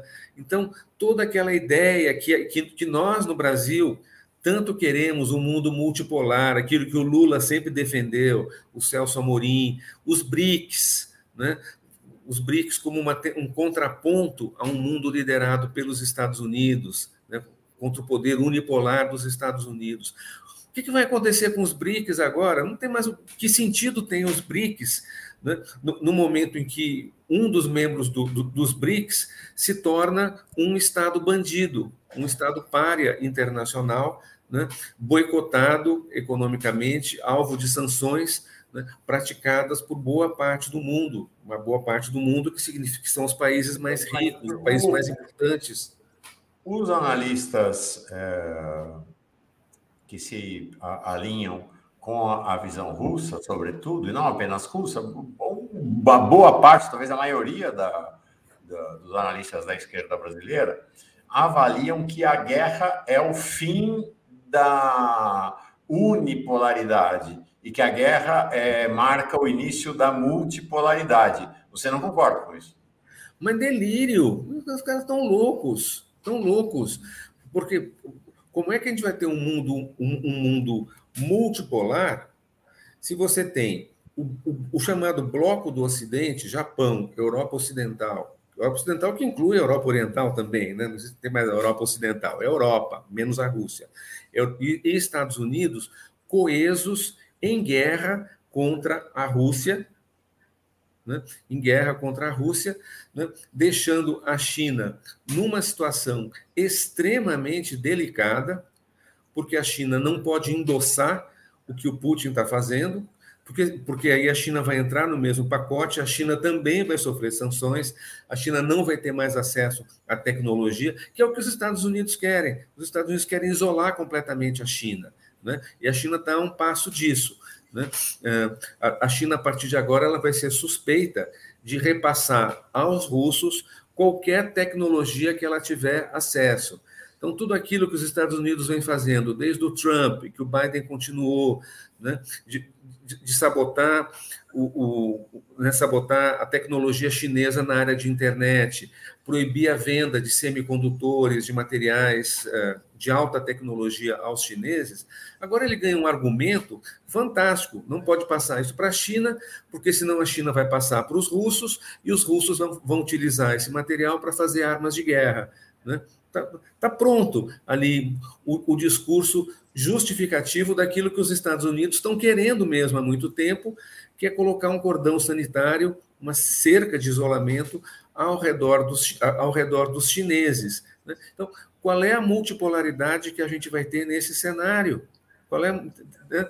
Dizer, a gente tem a gente tem um mundo de uma nova Guerra Fria, uma nova Guerra Fria com alto risco de se transformar em guerra quente, uma guerra quente que não vai ser né, esses combates de média intensidade que a gente está tendo na Ucrânia, mas que pode ser sim um confronto nuclear uh, entre, entre as superpotências, ainda mais considerando o baixo nível de liderança de estado, dos Estados Unidos né, e esse delírio do, do Putin né, de achar que pode resolver tudo pela força bruta e pela guerra e pelo confronto. Então, é. Cadê a multipolaridade aí nesse cenário? Né? Nunca estivemos tão longe de um mundo multipolar como nesse momento. Estamos, estamos numa nova bipolaridade, né? uma bipolaridade tóxica e altamente perigosa. Essa é uma que a gente começamos o programa falando de ontem, né? Ou dizendo a paz, a paz está perto, a paz está perto, e a gente viu as medidas tomadas econômicas tomadas pela Alemanha. A Alemanha anunciou ontem uma série de medidas que representam uma economia de guerra, né? A Alemanha está implementando uma série de medidas em relação à questão da energia equivalentes a uma economia de guerra. Isso me chamou a atenção, né? Como é que nós estamos indo para a paz e, a Alemanha está estabelecendo uma economia de guerra? É, Olha, estamos vivendo, Mauro, um momento é inacreditável. Se alguém, alguns meses atrás, dissesse que a gente chegaria né, agora no final de março, né, no ponto em que estamos, o cara seria chamado de maluco, mas é a situação que a gente está. Né? Então, ah, a Rússia né, lançou um ultimato para que até amanhã, amanhã, 31 de março, até amanhã, a Alemanha e os países da Europa todos, da União Europeia, passassem a pagar pelo gás natural russo, não, não, foi, não foi incluído no pacote petróleo nem outros produtos que a Rússia exporta, produtos importantíssimos como trigo e vários outros, mas o gás natural, que fosse pago em rublos e não mais em euros ou dólares. Né? Ah, foi lançado esse ultimato, que é um ultimato evidentemente inaceitável para a União Europeia, porque isso é uma humilhação. Obrigar a União Europeia a comprar rublos para pagar pelo gás natural, né, valorizando assim o rublo né, no, no, sistema financeiro internacional, né, isso, é, enfim, é evidentemente inaceitável pela, pela, pela Europa. Né. Agora, por outro lado, esse pacote de sanções econômicas articulado pelos Estados Unidos também construiu uma situação de confrontação sem precedentes. Claro. Claro, porque é uma lógica de guerra.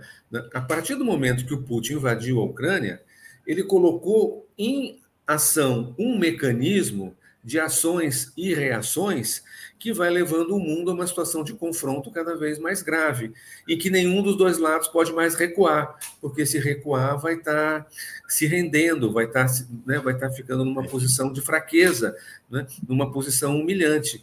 Né? Então, nem o Putin pode recuar e nem a Europa pode recuar. Agora, é claro que né, na hora H né, ainda existem alguns elementos de bom senso. Não sei se você viu, Mauro, hoje, eu não lembro o nome do personagem, mas é uma alta autoridade russa, não é o Putin.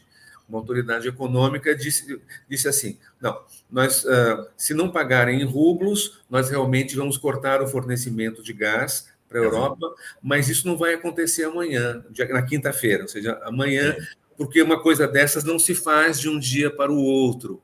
Então, esse corte dos suprimentos de gás vai ser algo gradual, paulatino. Então, ou seja, não é chegar lá e fechar a torneira. Assim sim, mas assim também não. Ou seja, tem sempre uma brecha, por menor que seja, para negociar, né? Sempre tem. É isso que o Putin ignorou quando ele, quando ele partiu para a invasão da Ucrânia. Porque as coisas não são assim, branco absoluto e preto absoluto. Mauro, eu vejo grande parte da esquerda apoiar o Putin, dizendo assim: não, o Putin estava certo de invadir a Ucrânia, porque se ele não fizesse isso, ele ia permitir que a OTAN instalasse mísseis nucleares, mísseis hipersônicos, capazes de atingir Moscou em quatro minutos. Então, era a sobrevivência da Rússia que estava em jogo. Então, a teoria de que a invasão da Ucrânia foi um ato defensivo da Rússia e não ofensivo. Mas essa teoria, né, é, ela trata as relações internacionais como se fosse uma reação química. Você mistura um produto com outro produto, né, uma substância com outra substância, e o resultado vai ser uma reação de tal tipo, só que as, as relações humanas, as relações sociais, as relações políticas são diferentes, são diferentes das ciências da natureza, da física e da química. São muito mais complexas e envolvem um leque de possibilidades incomparavelmente maior. Você não pode justificar uma guerra real, concreta, material, que está matando milhares, já matou milhares de pessoas em um mês, vai continuar matando gente no mesmo ritmo ou mais, civis ucranianos, militares ucranianos, militares russos, jovens, quase crianças, lançados nessa guerra insana, né? É, né, pela insensatez do, dos governantes, cidades inteiras destruídas, milhões de refugiados, outros milhões de pessoas trancadas em porões, sem luz elétrica, sem esgoto, sem água, praticamente sem comida, sem remédio, etc. Algo que não se vê na Europa, né, tirando a guerra da Iugoslávia, mas fora disso, desde a Segunda Guerra Mundial, não existe nada parecido né, em território europeu, coisas muito concretas.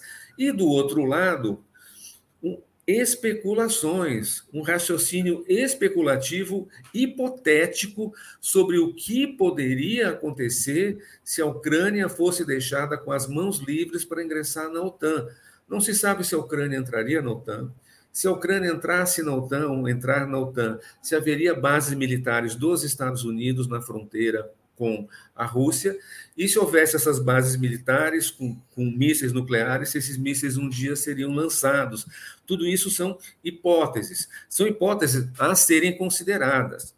A Rússia tem, eu já falei isso aqui, né, conversando com você numa outra vez, as preocupações de segurança da Rússia são preocupações legítimas.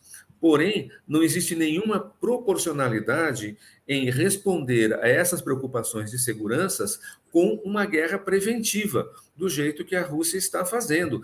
A Rússia, Mauro, é a maior potência militar do planeta.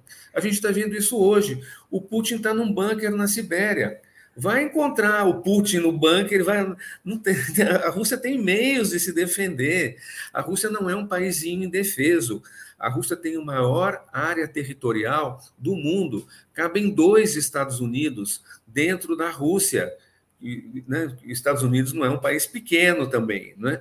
Então a Rússia tem recursos fantásticos. Ela não, a Rússia vai ficar indefesa porque a Ucrânia entrou na OTAN, porque vai ser possível colocar uma base de mísseis ali mais próximo de Moscou, etc. Que a, a, a, Rússia, quando era União Soviética, sobreviveu a algo muito pior, que foi a invasão da Alemanha. Eles sobreviveram à invasão das tropas de Napoleão. Eles têm profundidade estratégica, eles têm, eles têm um território que é o grande trunfo, eles têm recursos militares. Então, é, essa, esse argumento da segurança da Rússia, por, por mais que a gente tenha que levar a sério a preocupação da Rússia, mas me soa mais como um pretexto para o Putin fazer aquilo que ele deixa muito claro nos discursos dele, que é enquadrar a Ucrânia como um país subalterno à Rússia, porque o Putin é um saudosismo dos tempos da glória imperial da velha Rússia. E ele acha que é possível fazer retroceder o relógio da história a 1917, antes da Revolução Russa. Mas a, a história caminhou nesses últimos 105 anos. Não estamos mais em 1917. Acabou a época dos impérios. E o Putin parece não ter percebido isso. É, é, é, é, incrível, é incrível, mas é assim que as coisas se colocam. Deixa eu dizer, estamos no nosso horário. Deixa eu fazer duas observações e terminar esse nosso encontro com duas imagens, Igor. Primeiro, o Agilson Neves dizendo assim: comentário parcial. Agilson, gente, todo comentário é parcial. Não existe comentário imparcial. Todo comentário é um recorte a partir do que a pessoa conhece, a partir da sua visão de mundo, a partir dos seus estudos. Aí a Sirlene diz assim professor Lejane Mihan faz uma análise completamente diferente. Sim, ele faz uma análise meu, completamente diferente. Meu amigo, meu Nosso amigo. amigo. Fomos ministrantes do PCdoB lá atrás, do passado juntos. Né? Ah, jantamos poucos tempos atrás, antes da pandemia, juntos aqui em São Paulo. Ele veio de Campinas para jantar com a gente. Gente, deixa eu dizer uma coisa para vocês. Importante, importante. A diversidade é um valor. Não adianta ficar xingando o Igor aqui ou a mim. Tem que escutar. Nós somos, está nos princípios do 247, amantes da diversidade. Quem gosta de discurso único são eles lá, é os Estados Unidos, são os, é o imperialista, são os imperialistas, não podemos entrar nessa, nessa coisa. Tem que ouvir o Lejane. Importantíssimo. Eu assisto os programas do Lejane. Mas tem que ouvir o Igor. E aí a gente, cada um vai construindo o seu lugar a partir dessa escuta. Porque se a gente fica escutando apenas um discurso, a gente só fica querendo ouvir a confirmação daquilo que a gente já pensa. Não é diálogo. O diálogo é quando tem dois, é, duas pessoas interlocutando e que a gente não sabe o que vai acontecer. O Igor pode mudar a posição dele, o Lejane pode mudar dele, você pode mudar a sua, eu posso mudar a minha ou não. Mas se a gente fica apenas só xingando e fechando a cabeça, fechando os ouvidos para aquilo que alguém que fala algo que eu não concordo está dizendo, não tem diálogo, gente. Isso é exatamente o que os imperialistas querem que a gente faça. É a lógica deles, é a lógica da Globo. Ó, o Humberto Eco, um dos maiores intelectuais, vou até escrever um artigo sobre isso. É, ele falou sobre um fenômeno da internet que é chamada superinterpretação. O que é superinterpretação?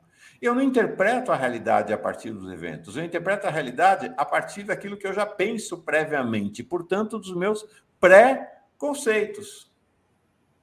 Então, quando eu interpreto a partir dos meus pré-conceitos, sabe o que acontece? Eu vou me desvinculando cada vez mais da realidade, porque eu só fico afirmando e reafirmando, afirmando e reafirmando aquilo que eu já penso. Vamos ouvir, gente. Não precisa. Estou pedindo para ninguém concordar com o Igor aqui. Nem estou pedindo para ninguém concordar com o Lejane. Nem estão falando aqui do, do PCO, nem estou pedindo para ninguém concordar com o Rui Costa Pimenta, nem com o Breno, nem com quem quer que seja. Mas escuta. Não precisa ficar xingando, escuta. Só isso. É assim que funciona. Para terminar, assim que funciona para quem quer pensar numa sociedade democrática, de diálogo e tudo, né?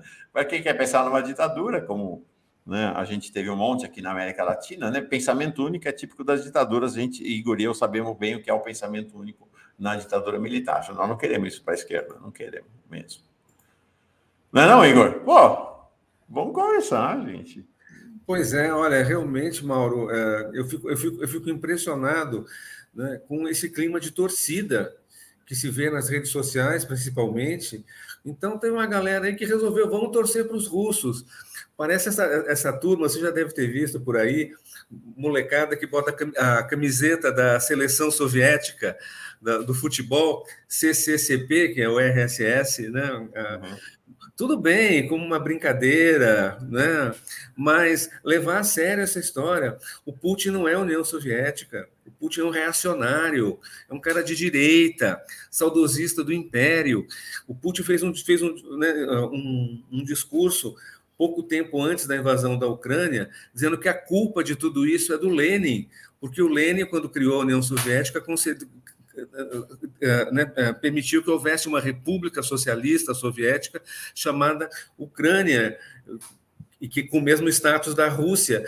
Então, estamos falando. E o Biden disso. é um democrata, Igor? Hã?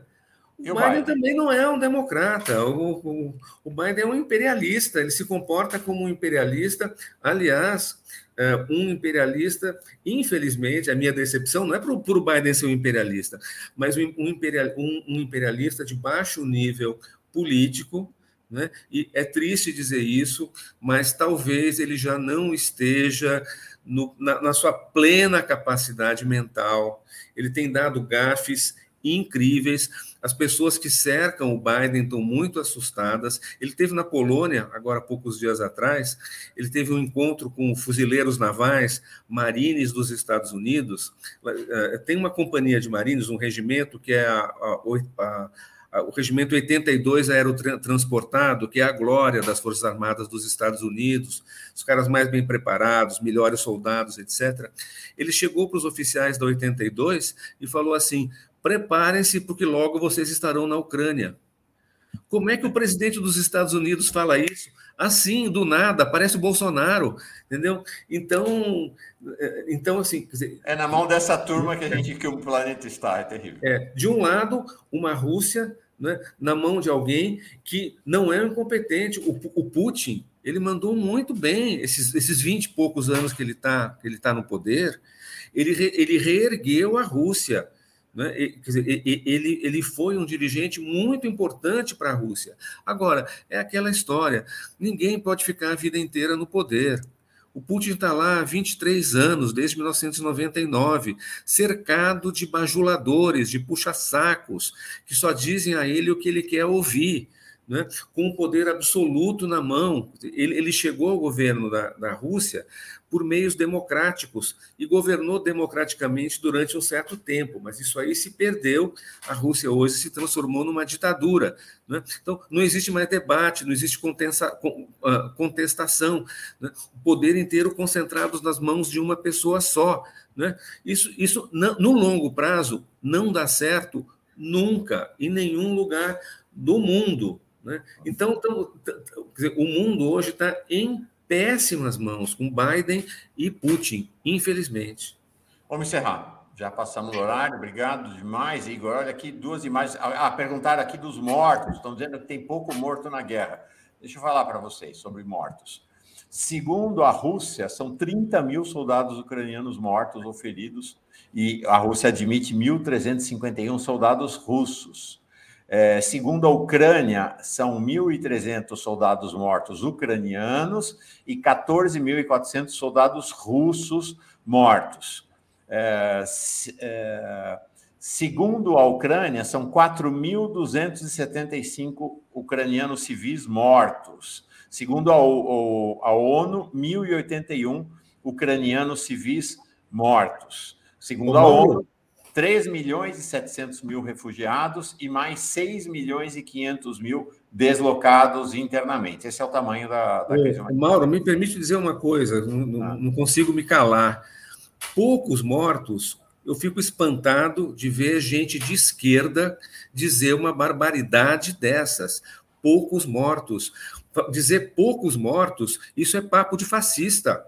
Isso é papo de gente que vê a, política de uma maneira cínica e perversa. São milhares de mortos. Poderiam ser centenas de milhares? Claro que poderiam ser, mas são milhares de mortos dos dois lados. O que, que é isso, gente? Então, vamos olhar para trás também, vamos ver quantas pessoas morreram na ditadura militar brasileira. Muitos menos, muito menos do que na Argentina. Então, vamos, vamos entrar agora na contabilidade Quantos são muitos mortos? O que, que é muito. O que, que significa isso? Poucos mortos, muitos mortos. Né? Isso não é coisa que gente de esquerda possa dizer. Isso é uma conversa, é um discurso cínico e perverso. Por favor, vamos, né, é, é, é, é realmente. Eu, eu, eu, tenho visto também gente dizer isso que você falou, Mauro. Eu acho lamentável, eu acho que isso é uma degeneração moral de várias pessoas que eu tenho visto por aí. Terminamos com essa imagem de Mariupol, destruída pelo bombardeio russo. E terminamos também com essa imagem aqui dramática, dramática, efetivamente, dos meninos russos mortos. Eu recolhi isso de sites russos esses últimos dias. Eu, ó, oh, Igor, chorei vendo as fotos. Então, aqui, alguns soldados russos mortos, meninos de menos de 25 anos de idade. Esse maior, ao lado esquerdo, é Luka Chernink, de Krasnoyarsk, morto dia 14 de março na Ucrânia.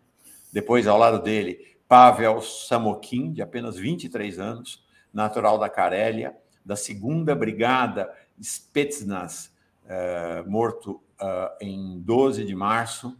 Depois, ao, a, no alto, à esquerda, a gente está vendo o. Deixa eu ver o nome dele aqui.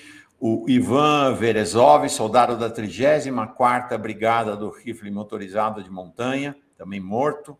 E, finalmente, esse uh, abaixo dele, o sargento júnior Hazfchan Zakabeb de Saratov, era um paraquedista do trigésimo, trigésimo é, do, do trigésimo, do, do tricentésimo, trigésimo primeiro regimento aerotransportado da Rússia. É isso aí.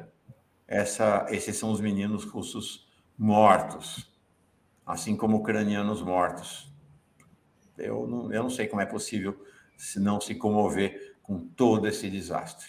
Espero que a gente possa chorar, lamentar e nos levantarmos contra as mortes que acontecem nessa guerra. Obrigado, Igor. Até o próximo. Obrigadíssimo, encontro. Mauro. Conta sempre comigo. Forte abraço. Abração. Faz bem, gente. Até amanhã. Tchau aí.